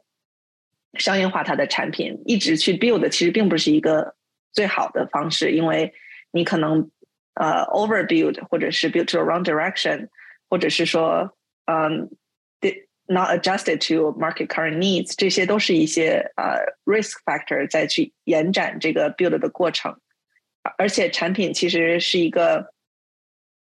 要通过 iteration 去完完善的一个过程，嗯，所以我个人。对我自己的公司，可能还是会去尽早的 push them to the market，即使是 charge very little, charge free，它都会有一个很好的 learning。嗯嗯，然后呃，在这个 learning 的过程中，呃，慢慢去寻找商业化的这种 potential。当然，可能呃 manage 呃 burn 和 manage 在这种 go to market 上面所所 invest 的 capital 是一个。founder 自己需要花精力去去呃去考虑的问题，但是呃，我可能个人不会去 advise 说呃 raise extension 或者是延长这种 build 的过程来去等到比如 A 轮的时候再去 commercial 来，嗯。所以其实或者说这个其实听起来应该就是一个是一个 balance，就是说这个时候我们既不是说我要一直在 in house keep building，也不是说我要为了去追求这个收入，然后我就去拿一些这种 enterprise 的这个大单。其实这个时候谈出来的时候，我个人的感觉是你在 A 轮，你说你到底是呃 one million 还是 one point five 还是 two，其实没有质的这个差别，核心是呃 what do you get from 就是 from 这个 from the commercializing 的这个过程，其实这或者说你的这个收入的这个这个这个质量，或者说这个也许才是我觉得 founder 和 investor 都更关注的一个一个点。毕竟也不是一个能够用 PS 估值的一个阶段。对对对，是这样的。因为对，真的是这个这个 one million 它就只是一个 vanity metric。你可能这个 million 它到底是不是 renewable，是不是 recurring，是不是 high quality，是不是一个你呃可以跟着你成成长的这种 quality revenue，这些都是更重要的因素。而且你。Commercialize 的这个 million 的产品，是不是你之后可以去 perpetually 去 grow 和 extend 的一个产品，也是很大的一个因素在里面。我最后问一个关于这个领域的问题，就是说，就是，你觉得这个领域过去几年，或者说当下，你觉得有哪一些呃 over hype 或者 under hype，就是有哪些可能被高估，哪一些被低估的一些领域或者趋势？呃，我个人的体验是我非常。清晰的记得有一段时间，所有人都去看 data quality，然后也很多公司，大概至少是至少有十个公司会去做 data quality，因为这的确是一个很强的痛点，就是任何一个做过 data 人都觉得 data quality 是一个要解决的问题。但是我觉得大家可能都稍微有点忽略的是，这个它呃体现出来的方式很不一样，它就很难去做一个产品去解决它，就是，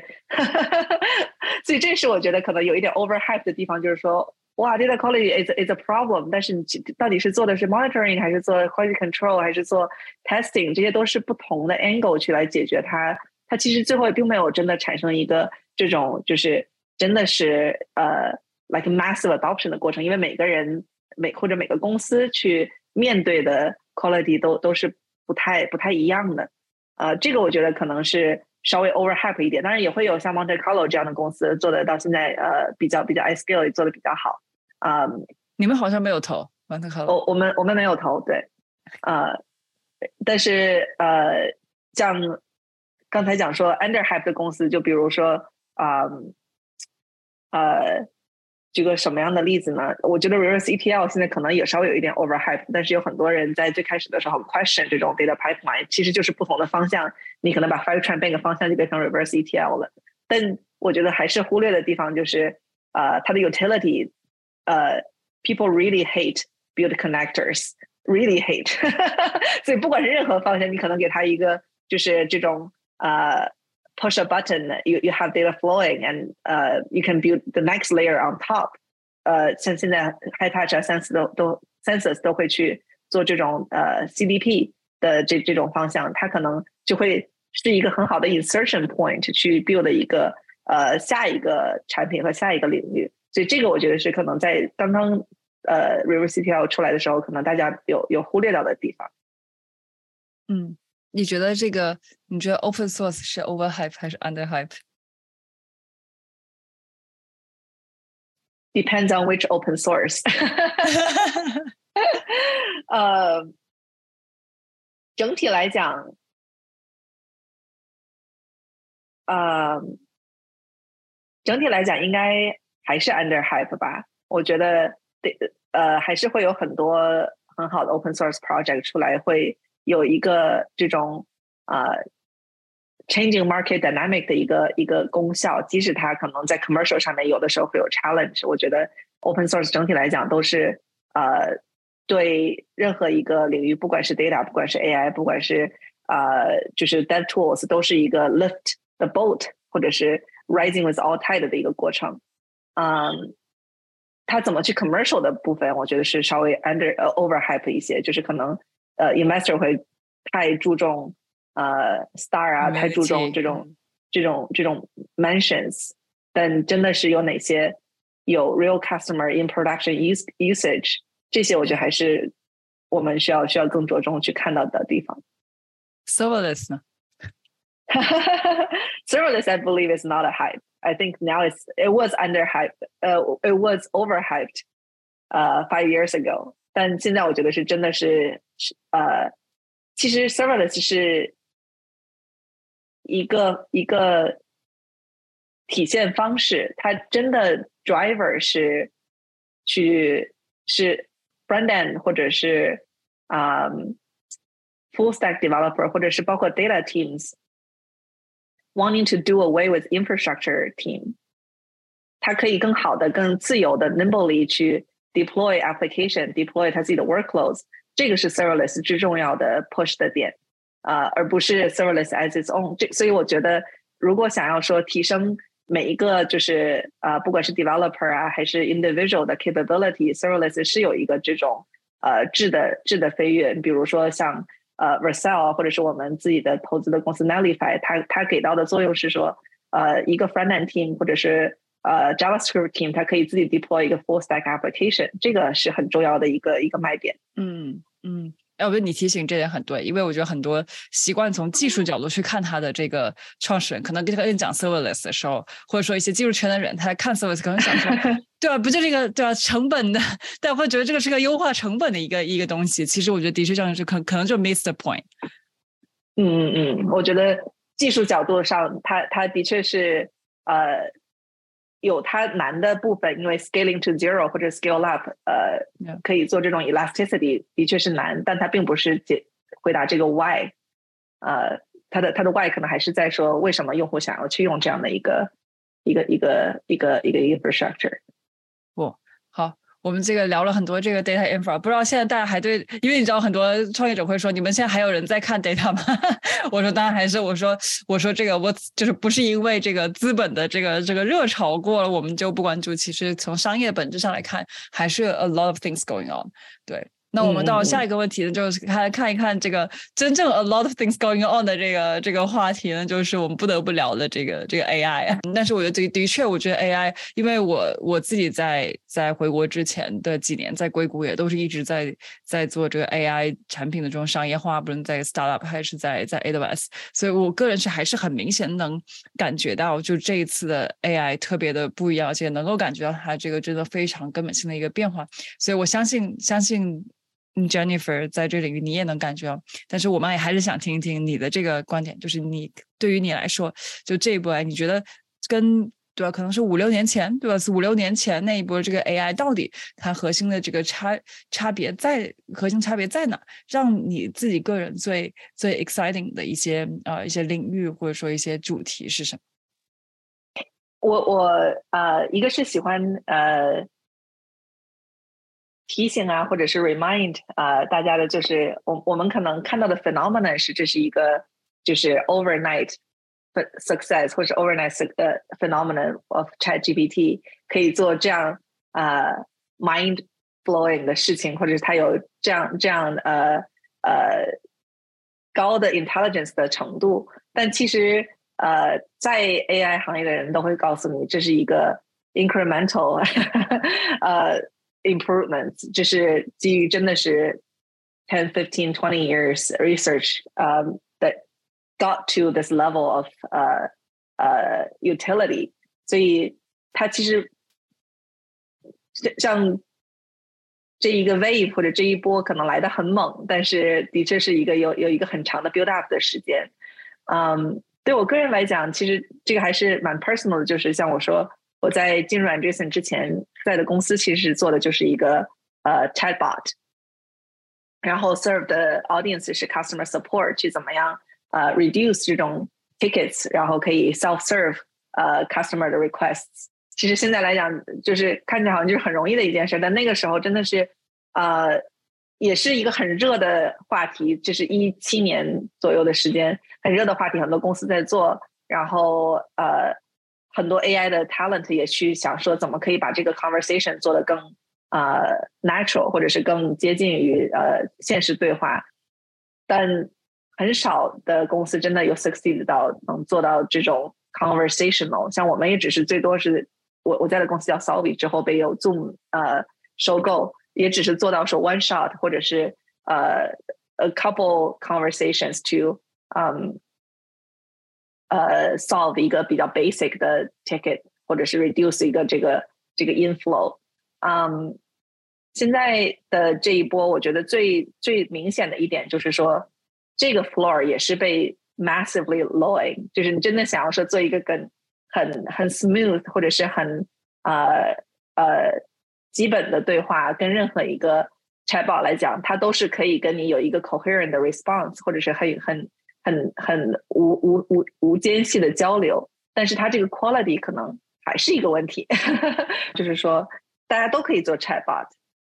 因为这就是一个 API call 的问题。呃，这个 conversation 其实解决了或者是很容易解决的问题，就是说怎么样去有这种对话的过程。但是这个 quality 的确还是一个问题，就是你怎么样真真的能够呃，就是解决呃用户的问题啊，怎么样能够就是。包包括完整的呃完成一个一个 workflow，比如说像退款退货这个刚刚讲到的，呃，它还是一个 software plus AI 的一个呃一个要解决的呃一个过程。那就是说呃，可能真的现在去 compete 的 territory 就是怎么样去 mold 这个 user behavior 或者 user interaction into incorporating 呃 AI incorporating 呃，something that's almost right, ninety eight, ninety seven percent right，但是你可能还要去能够呃有这种呃呃 interception，在在它在它有 hallucination 或者是有一些有一些错误的状况下，怎么去解决这个问题？所以 或或者是怎么样去 incorporate 一些 internal knowledge，怎么样去呃跟外部的这种系统进行对话，这些都是我觉得接下来的这这个阶段啊很多呃 AI centric software 需要解决的问题。当然， 像像说到呃呃，它是不是呃真的一波很猛的呃这种 paradigm shift，这个我觉得是无可置疑的。那那就是说，在哪一个领域上面，或者是在哪一些研发方面，会真的是去呃做到这种呃质的飞跃，那就是可能呃之后的这些呃开发者和创始人要去要去想的问题。哎，其实我好奇，你看，就是就是我们经历过上一波的这个这个这个 AI 的。这个 adoption 过程，其实我们看到当时其实对大寄予厚望的很多这个领域，最终，呃，就有些 enterprise software 的这个领域，最终其实发展可能不如大家的这个预期。那现在我们看到更多这个，我们看到很多技术上的一个一一个飞跃。那你觉得说我们原来就是，你觉得在哪些领域，你觉得哎，就是技术解决问题？你觉得哪一些过去我们看到的这个 business 角度这个，呃，一些一些发现，有可能对于就对于这一波的这一个这一些技术的 adoption 也还是也也还是有有有意义的，或者说你可能看到说大家在做一个，比方说 AI 的这个 AI 工具中时候，常见的可能一些呃常见的一些误区可能会在哪？呃，应用角度来讲，呃，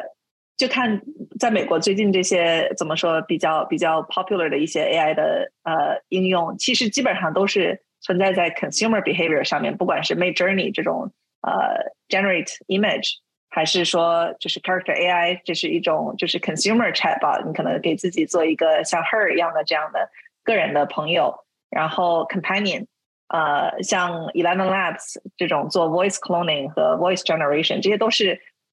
个人用户去去呃 adopt AI。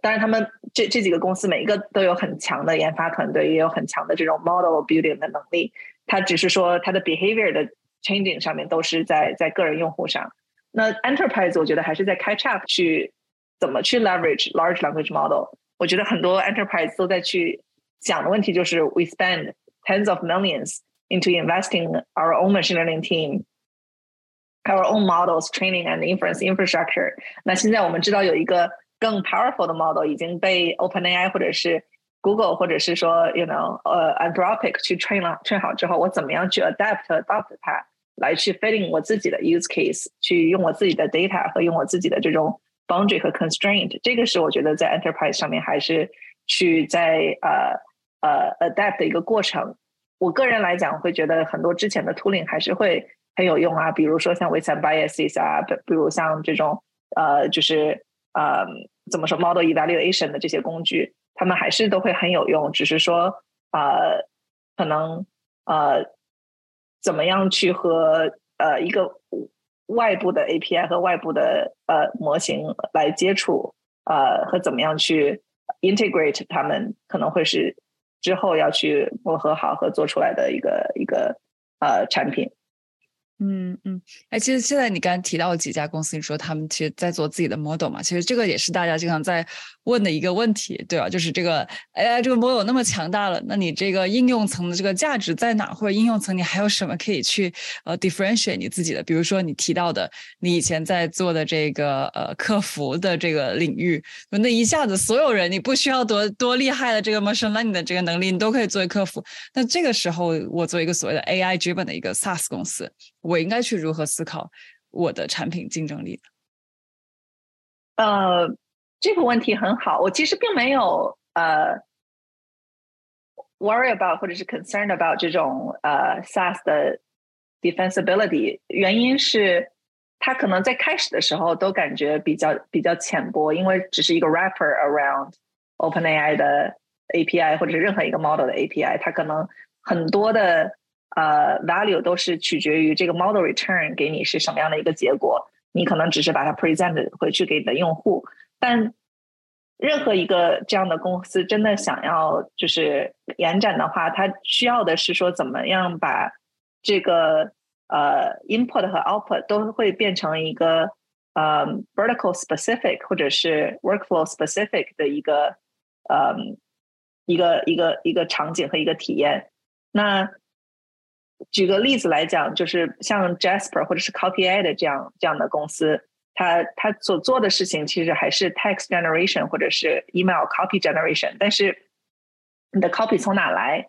呃，它它的 metadata 都是什么？它要做的是一个什么样的场景？是 email 还是去做一个 tweet 还是做一个 article？它的长度是怎么样？它是之后在哪里去 output？它需要什么样的呃其他的 guardrail around 来可以把整个的这个流程做得更贴合用户的期待？我觉得这些都是做产品或者是说做应用来讲更重要的部分。它不是说呃真的只是做了这件事儿，它是。从从什么时候开始？怎么样去简化这个步骤？怎么样去就是可以更 intelligent 和更贴切的把这个呃结结果做好？这个是呃任何一个 model 和模型公司做不到的地方，因为它并没有这种呃呃怎么说呃，它只能是靠一个 tag box take a user input 给它很多 instruction。而只只有应用公司才能够有这种不同的触角啊和不同的呃表达方式，能去把这个整个的体验做得很完整。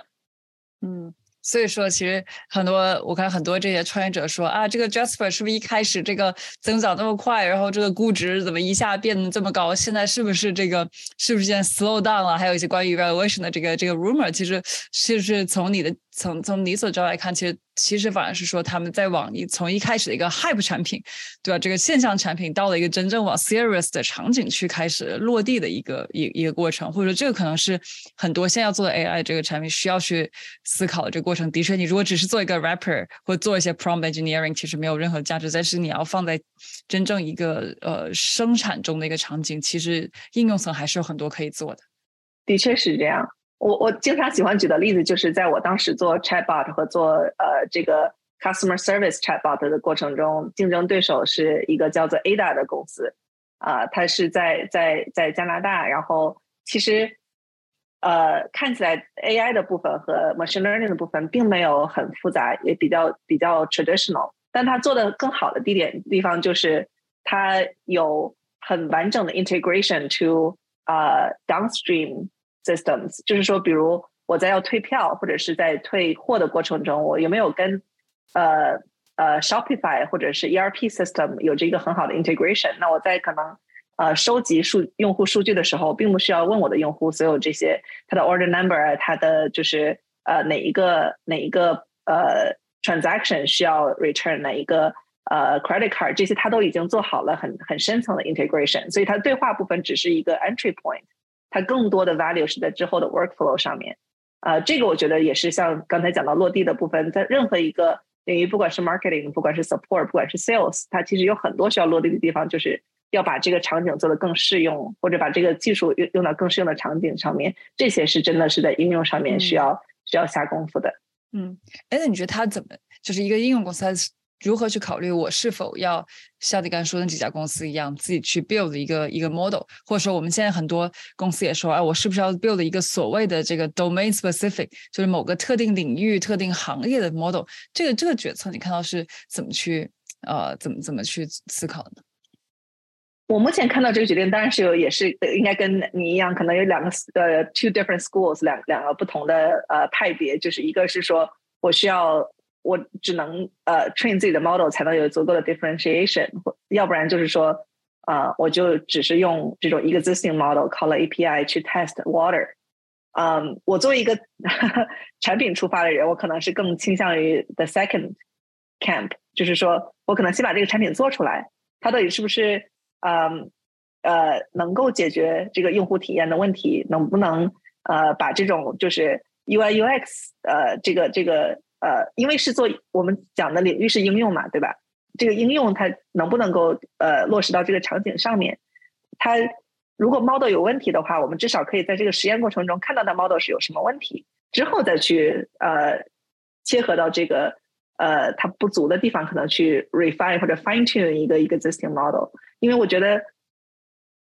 百分之九十九的应用它都不是去在 compete 这个 model quality，它都是在就是怎么样去 solve 这种 constraint，就是说它呃模型不足的点是用什么样的方式去弥补它的不足，所以在这个部分我并不觉得是一定要 the best model win，可能真的是说最呃最切合和最呃好的弥补方式，才能够让这个产品和应用去有 adoption。哎，这个这个其实是一个挺有意思的话题，因为很多时候在 AI 这个领域，大家常常会这个 obsess about some technical issues，就是大家经常会对而且很。就更多去谈论这种技术的一些呃一些细节，比如说啊，它这个这 hallucination 对吧？说胡话这个问题，然后这什么 context sense 这这些问题，它是不是从你的角度来看说，其实，在现在的很多这种呃企业软企业应用应用的这个场景里边，其实你已经可以用你刚所说的工程或者产品化的方式，其实已经有很多落地的这个场景，而不需要太多去关注很多模型本身的这种呃这种问题。呃，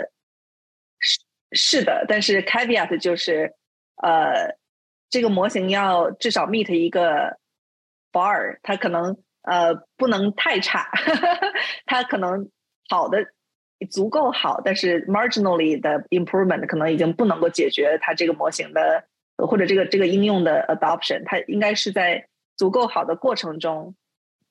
哪怕是有一些 hallucination，哪怕是有一些错误，它可以是是。通过这个，因为因为应用你可以可以呃 set 很多 boundary，或者是 set 很多很多这种 user expectation 啊和就是 mitigation 的 strategy，对吧？所以如果是在在应用的层面，你可以把这种呃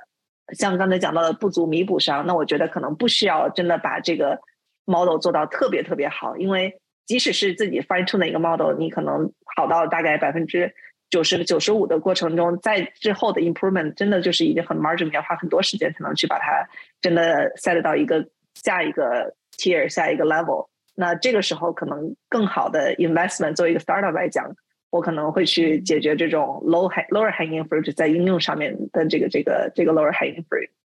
嗯嗯。哎，那的确，现在就是 AI，大家能够讲到它好像对于各个方面都可以带来有很大的一些一些变革的可能。那作为从一个投资人，我们精力总是有限的。我好奇在 AI 这个领域，你自己投资的一个呃一个主线是什么？然后在这个我相信这个领域里边也有很多还没有答案的一些事情。你觉得有可能对于这个呃这这个行业以后，大家对它这个？对 startup 也好，投资也好，产生比较大影响的几个可能 key assumptions，一些关键的核心的呃大的问题又在又是哪一些？你怎么去？你在这个这个领域里面，你自己的一个 playbook 是怎样的？嗯，其实刚刚我们有有讲到很多，就是我的呃 major 和主主主业是就是呃 architectural shift，AI 其实也是一个同样的。呃，关注点就是说，它是一个 key capability，它会 enable 很多 architectural shift。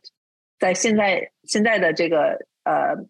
capability 下面，怎么样去 adapt adopt AI？它有在哪一些 infrastructure 上面？呃，比如说像刚刚讲到，可能会有很多 developer，他不需要自己做模型，也不需要自己去 train 和 fine 呃呃 train model，他可能只需要的是 fine tuning tools 和呃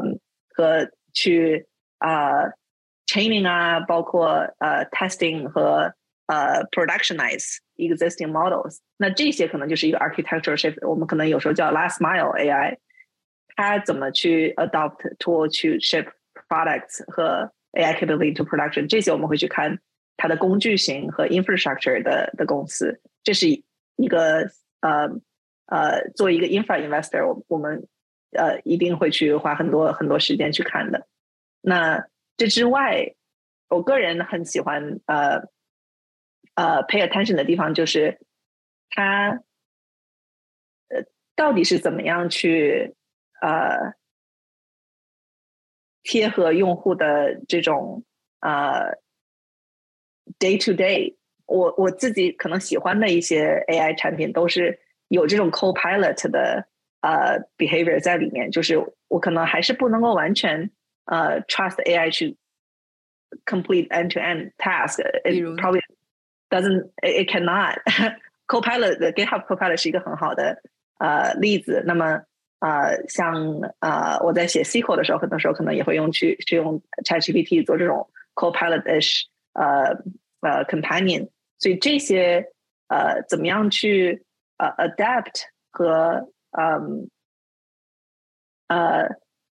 subtly introduce AI capability into existing tools，或者是像很多 design tool 现在它呃会 integrate 一些 generated in 呃 inspiration 和一些 component 在 design tool 里面，这些我都觉得是一些很好的点子和很好的起点。就是说，在有这样的呃能力和和平台上面，怎么样去呃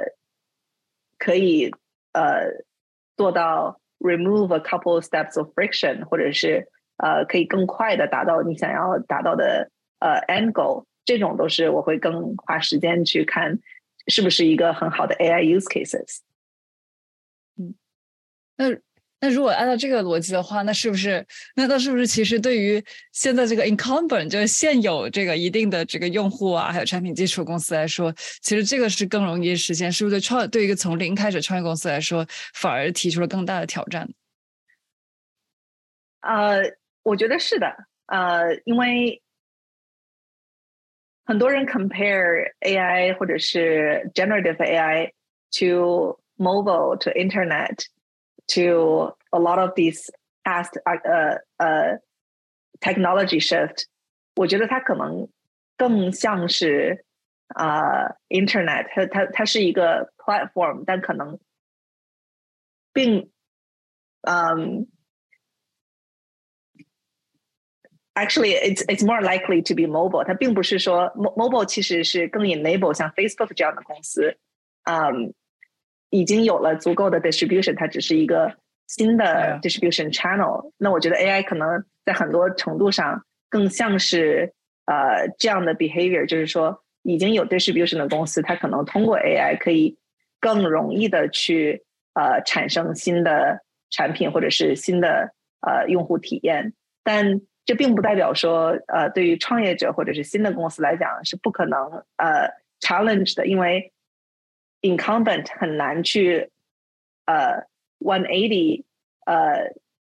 update 它的它的它的 user interface 或者是 one eighty 的去呃 adjust to new behaviors。所以在我们看来，刚刚讲到的 Mid Journey 通过 Discord channel 去 generate image，或者是说像像 character AI，这些都是 Net new behaviors。这些是最呃更更适合像新公司或者是创业公司去呃去切入的 territory，嗯，或者说我觉得也许大家即使看到了，比如说什么像 Hotspot 啊，然后这个 Salesforce、Adobe 都很快，好像好像都很快推出了这个 AI 产品，包括 Notion，但其实我我个人的感觉是说，就是。其实对于大公司来说，他做的还有很多非常非常不彻底的地方，他也没有办法做的非常的彻底。其实对于 startup 来说，也不要被那一两个产品的 launch 这个吓到，还是有很多可以这从头去做的这个这个地方。我们再问一两个比较核心的这个这个问题，我觉得一个是说，呃，一一个是说，其实大家现在看到一些比较大的 shift，比如说像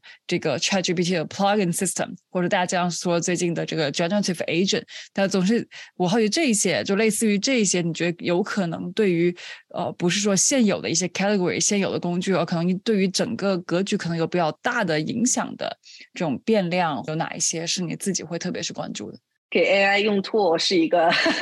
是一个真的是呃怎么说无底洞，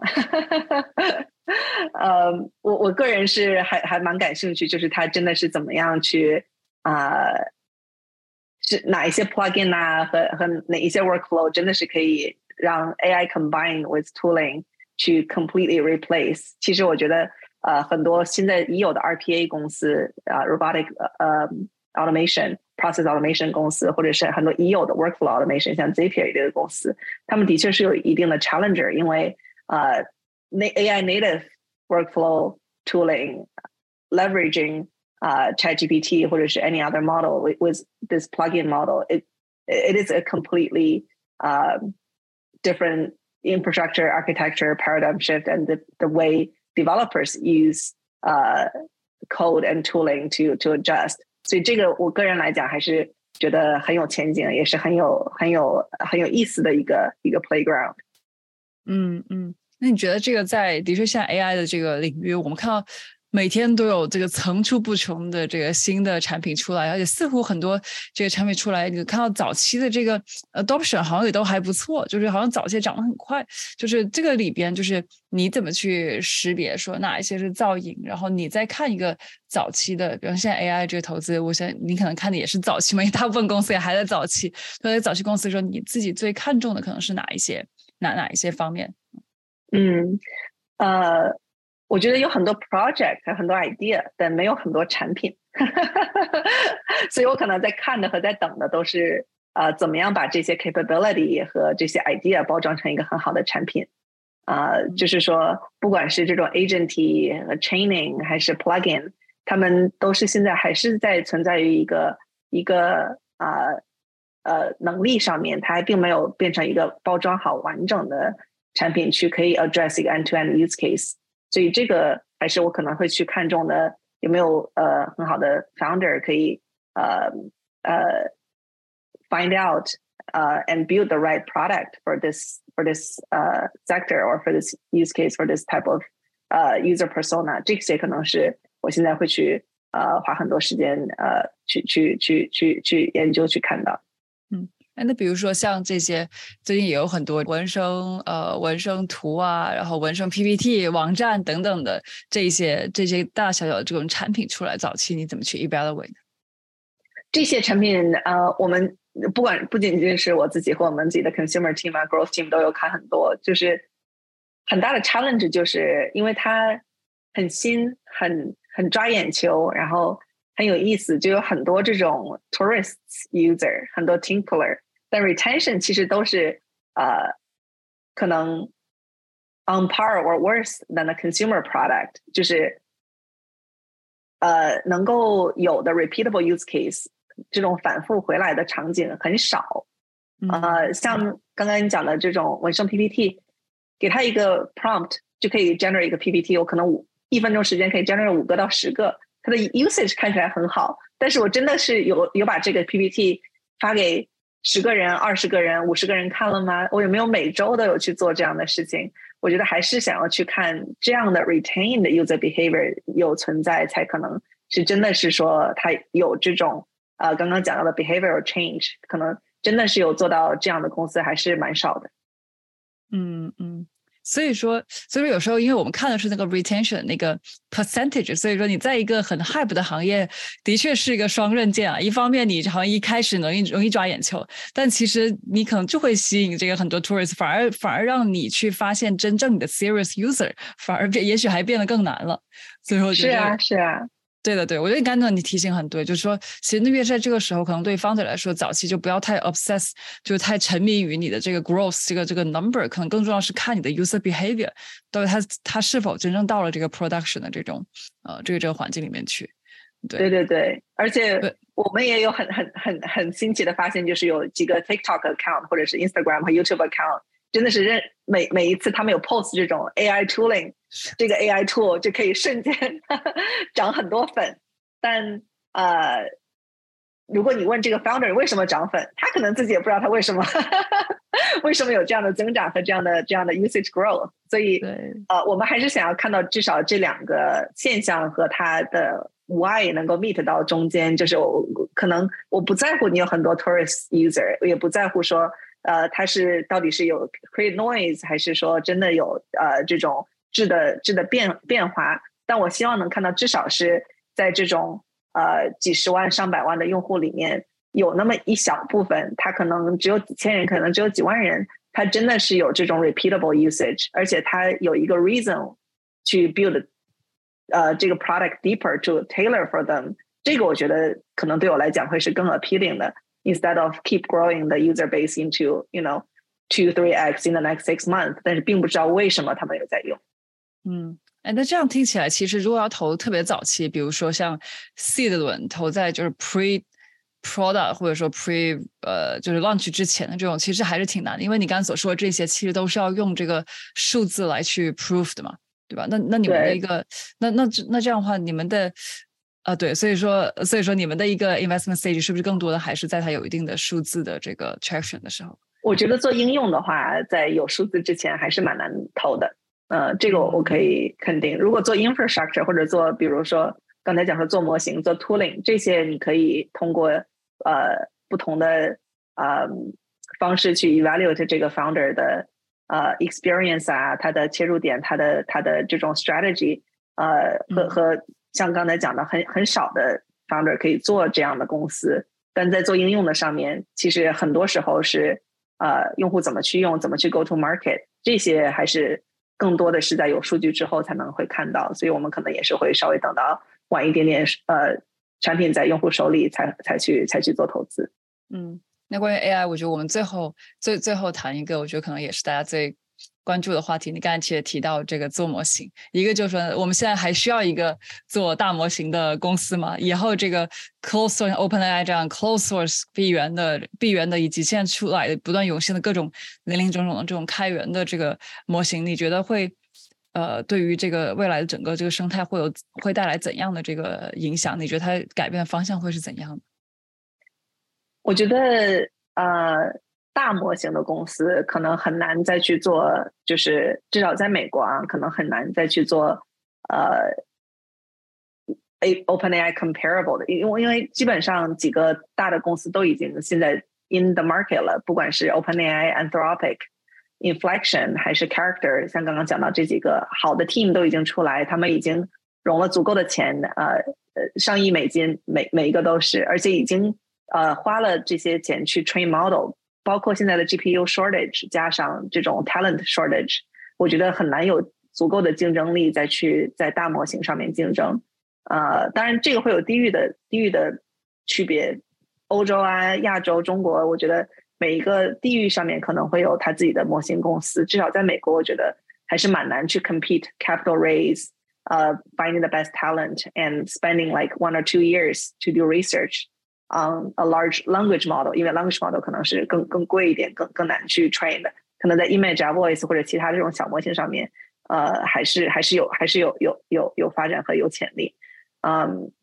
当当然，呃，use case specific，不管是 medical，像刚才说，不管其呃各种数据的 modality，我觉得还是有一些呃 use case specific opportunity 去做一个模型公司。当然，它可能就是会有自己的。模型的 characteristics，它可能会有自己的应用场景，这些我还是更希希望呃可以看到这种百花齐放的的现象，有更多模型公司也也给用户更多的 choice。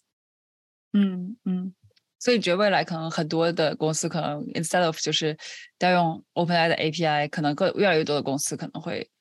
基于开源，有点像是不会是不是会有点像数据库这个领域？就其实也也会有越来越多公司调用用这个开源来做一个更符合他们场景的这种应用。嗯，我觉得会会是这样的，我我也会希望是是这样，就是 open source 呃 will be a good balance to closed source 呃 alternative。还有一个还有一个问题，我想是很多这个公司呃很多这个创始人其实也会比较关注。我看到 at Jennifer 其实有一篇文章在讲，就是 how to find 哈怎么去找你早期的这个呃共创用户这个 design partner。因为其实我相信很多公司在早期的时候，他也会想，哎，我到底是基于我自己的呃产品的职业，尤其是现在很多 AI 产品，其实这个做一个产品的门槛越来越低了。就是早期我怎么一个是说我怎么样去找到这个好的，一个是好的一个共创用户，然后另外一个是其实我也是一个 balance，我会不会 overfit 这个这共创用户，对吧？我什么时候应该说，哎，相信我的产品直觉，相信很多 AI 产品一样，我去做抛在市场上，做跟这种中小可能中小企业甚至个人开发者做这种快速的迭代，就在这这这个我觉得挺重要的问题上，也想听听 Jennifer 的这个建议。呃。First，我我推荐大家去读一下这个这个这个 blog，我觉得还是花了很多精力去去写这个 framework，呃，finding design partner。像你刚才讲到的这种 overfitting 啊，还是有没有能够足够的这种呃 breadth to 呃去研发这个产品？我觉得其实呃一部分是啊 design partner 也需要你有一定的这种嗯。Social credibility 去去找到是吧？他可能他在你没有产品的时候，他买的不是你的产品，他可能买的是其他的，比如你个人的 expertise、个人的经验，或者是你能够帮他做一些很很 custom 呃 maybe overfitting 的事情，他可能才会去愿意投资这个精力和时间去做你的 design partner。在这个 balance 上面去找好他到底是为什么变成了 design partner，为什么想要跟你合作？可能作作为这个 matching 的部分。花花一些时间和和呃精力去找到对的 match 去做第一个产品，这个我觉得是是很重要的。另外就是我其实这个是 Paul Graham PG YC 创始人有讲到，呃，do things don't scale，可以在早期的时候稍微 overfitting 一些，做一个呃比较呃呃在小的领域里面呃比较 differentiated product，呃，但要有这种能够扩展的呃机会，也就是说，你可能在 archi architect 这个呃产品的时候，不要呃把自己局限住，可能最开始的 use case 没有那么广泛，但是它可以跟很贴切这种呃早期用户的一个一个一个需求，在后面的时候可以自己再去慢慢去做延展，这个是我觉得呃也是很多比较成功的早期公司。有做好的地方，就是说它可能稍微 overfitting 一些，去 tack 呃 attack 了一个 niche market，overlooked niche market，来呃 build 一个很呃怎么说很 die hard 或者是很 loyal 的一个小的群体，再通过这个群体去变成它的最早期的这种 evangelists，然后帮助它慢慢扩展，把这个饼画大。这个我觉得也是一个很多呃现在成功的公司在早期时候有做的很好的地方。嗯，对，我觉得我会把那个文章放在这个 show notes 里边，也非常推荐大家去好好的这个阅读。好，那我们接下来就进入到这个最后这个呃我们的快问快答环节。我准备了几个问题，然后希望 Jennifer 能够，然后再用用大概一分钟的时间来去来去跟大家简单分享你的这个呃这个 first idea come to your mind 啊。好，第一个问题就是呃你经常会向别人推荐的书，一本跟呃 business 相关的，另外一本是非 business 的。Business 相关的，我对我经常会给呃我的 founder 呃推荐的书叫《The Mom Test》，How to Talk to Your Users。啊，non business 的的书，我最近刚刚读的一本叫《Tomorrow, Tomorrow and Tomorrow》，是一个关于 game design 的书。哦，不，你为什么会是因为你的 game 最近感兴趣吗？它就是一个很好的 novel，很很好的 fiction。呃，我觉得可以可以呃很多这种这种呃个人经历的呃体现，还有他怎么去。呃，create 一个 world 的这个过程对我来讲是非常非常呃有意思的。Interesting 啊，我也想去，我听着我也想去看一看。好，第二个问题，呃，你觉得在你的这个投资生涯中，有谁对你的影响比较大？他最大的可能一两个影响是什么？两个人是 Ben Horowitz 和 Martin Casado，这两个是我觉得最好的，也是对我影响最大的 enterprise infrastructure investors。嗯。你能举一两个，就是他们对影响比较大的这个例子？呃，最大的例子就是，呃，他们两个个人本身都是都是创业者和和呃呃 CEO，呃，加上他们两个都是呃结合了产品和呃 go to market 的经验，但是。很多在投资的过程中，他们所去学习和成长的，都是在呃 observe the market 和观察这个怎么样去呃 adapt to new go to market methodologies。这个我觉得对我来讲是非常非常呃重要的，也是我学到很多很多的地方。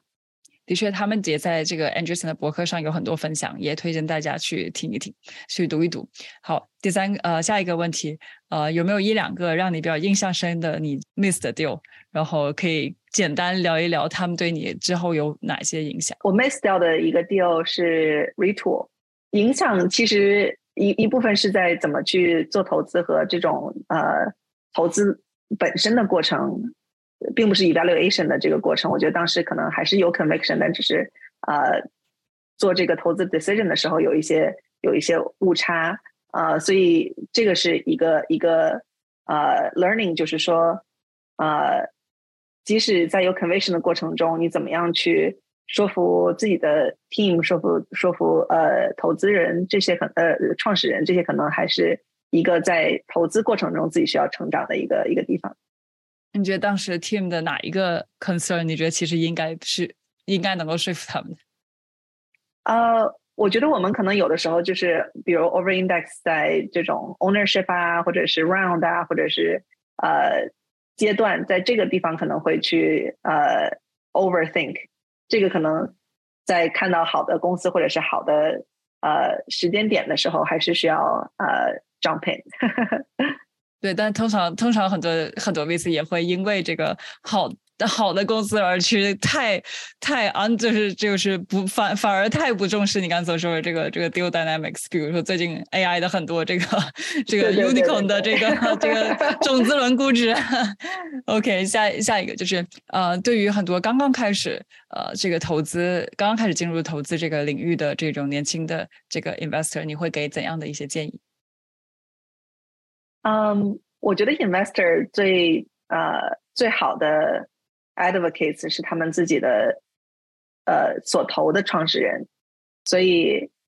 这也是可能回到最最最开始这个呃 Podcast 我们在讲的 Andreessen Horowitz 的 ethos 就是非常 Founder First Founder Friendly，因为我们真的是我个人也是非常非常 believe，就是说 My reputation can only be built through my founders，所以对于新的投资人来讲，呃，花时间不管是去理解。呃，founders mentality，理解他们的 challenge，理解他们的 thought processes，我觉得对于作为一个好的投资人来讲还是很很重要的。另外就是说，真的是呃，对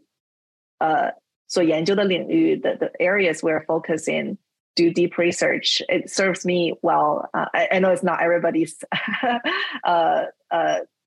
preference，但是我觉得呃 至少我在这种做 deep research，然后花很多时间在同一个领域，花呃很多时间和 founder 和 practitioner 交流来讲，对我自己的收益还是还是很多的。嗯嗯，那如果说你自己能够这个重新开始你的这个投资生涯，你觉得你这你觉得你这呃五六年会做的有什么跟现在不一样的地方？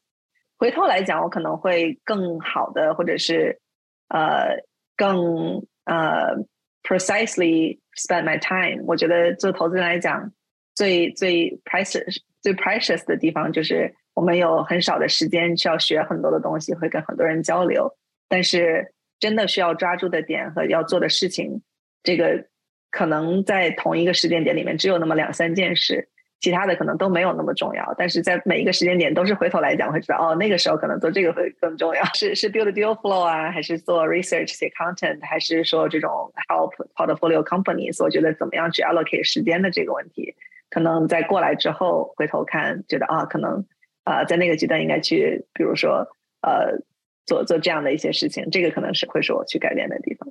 你觉得会有什么常见的你会 overspend 你的时间的地方？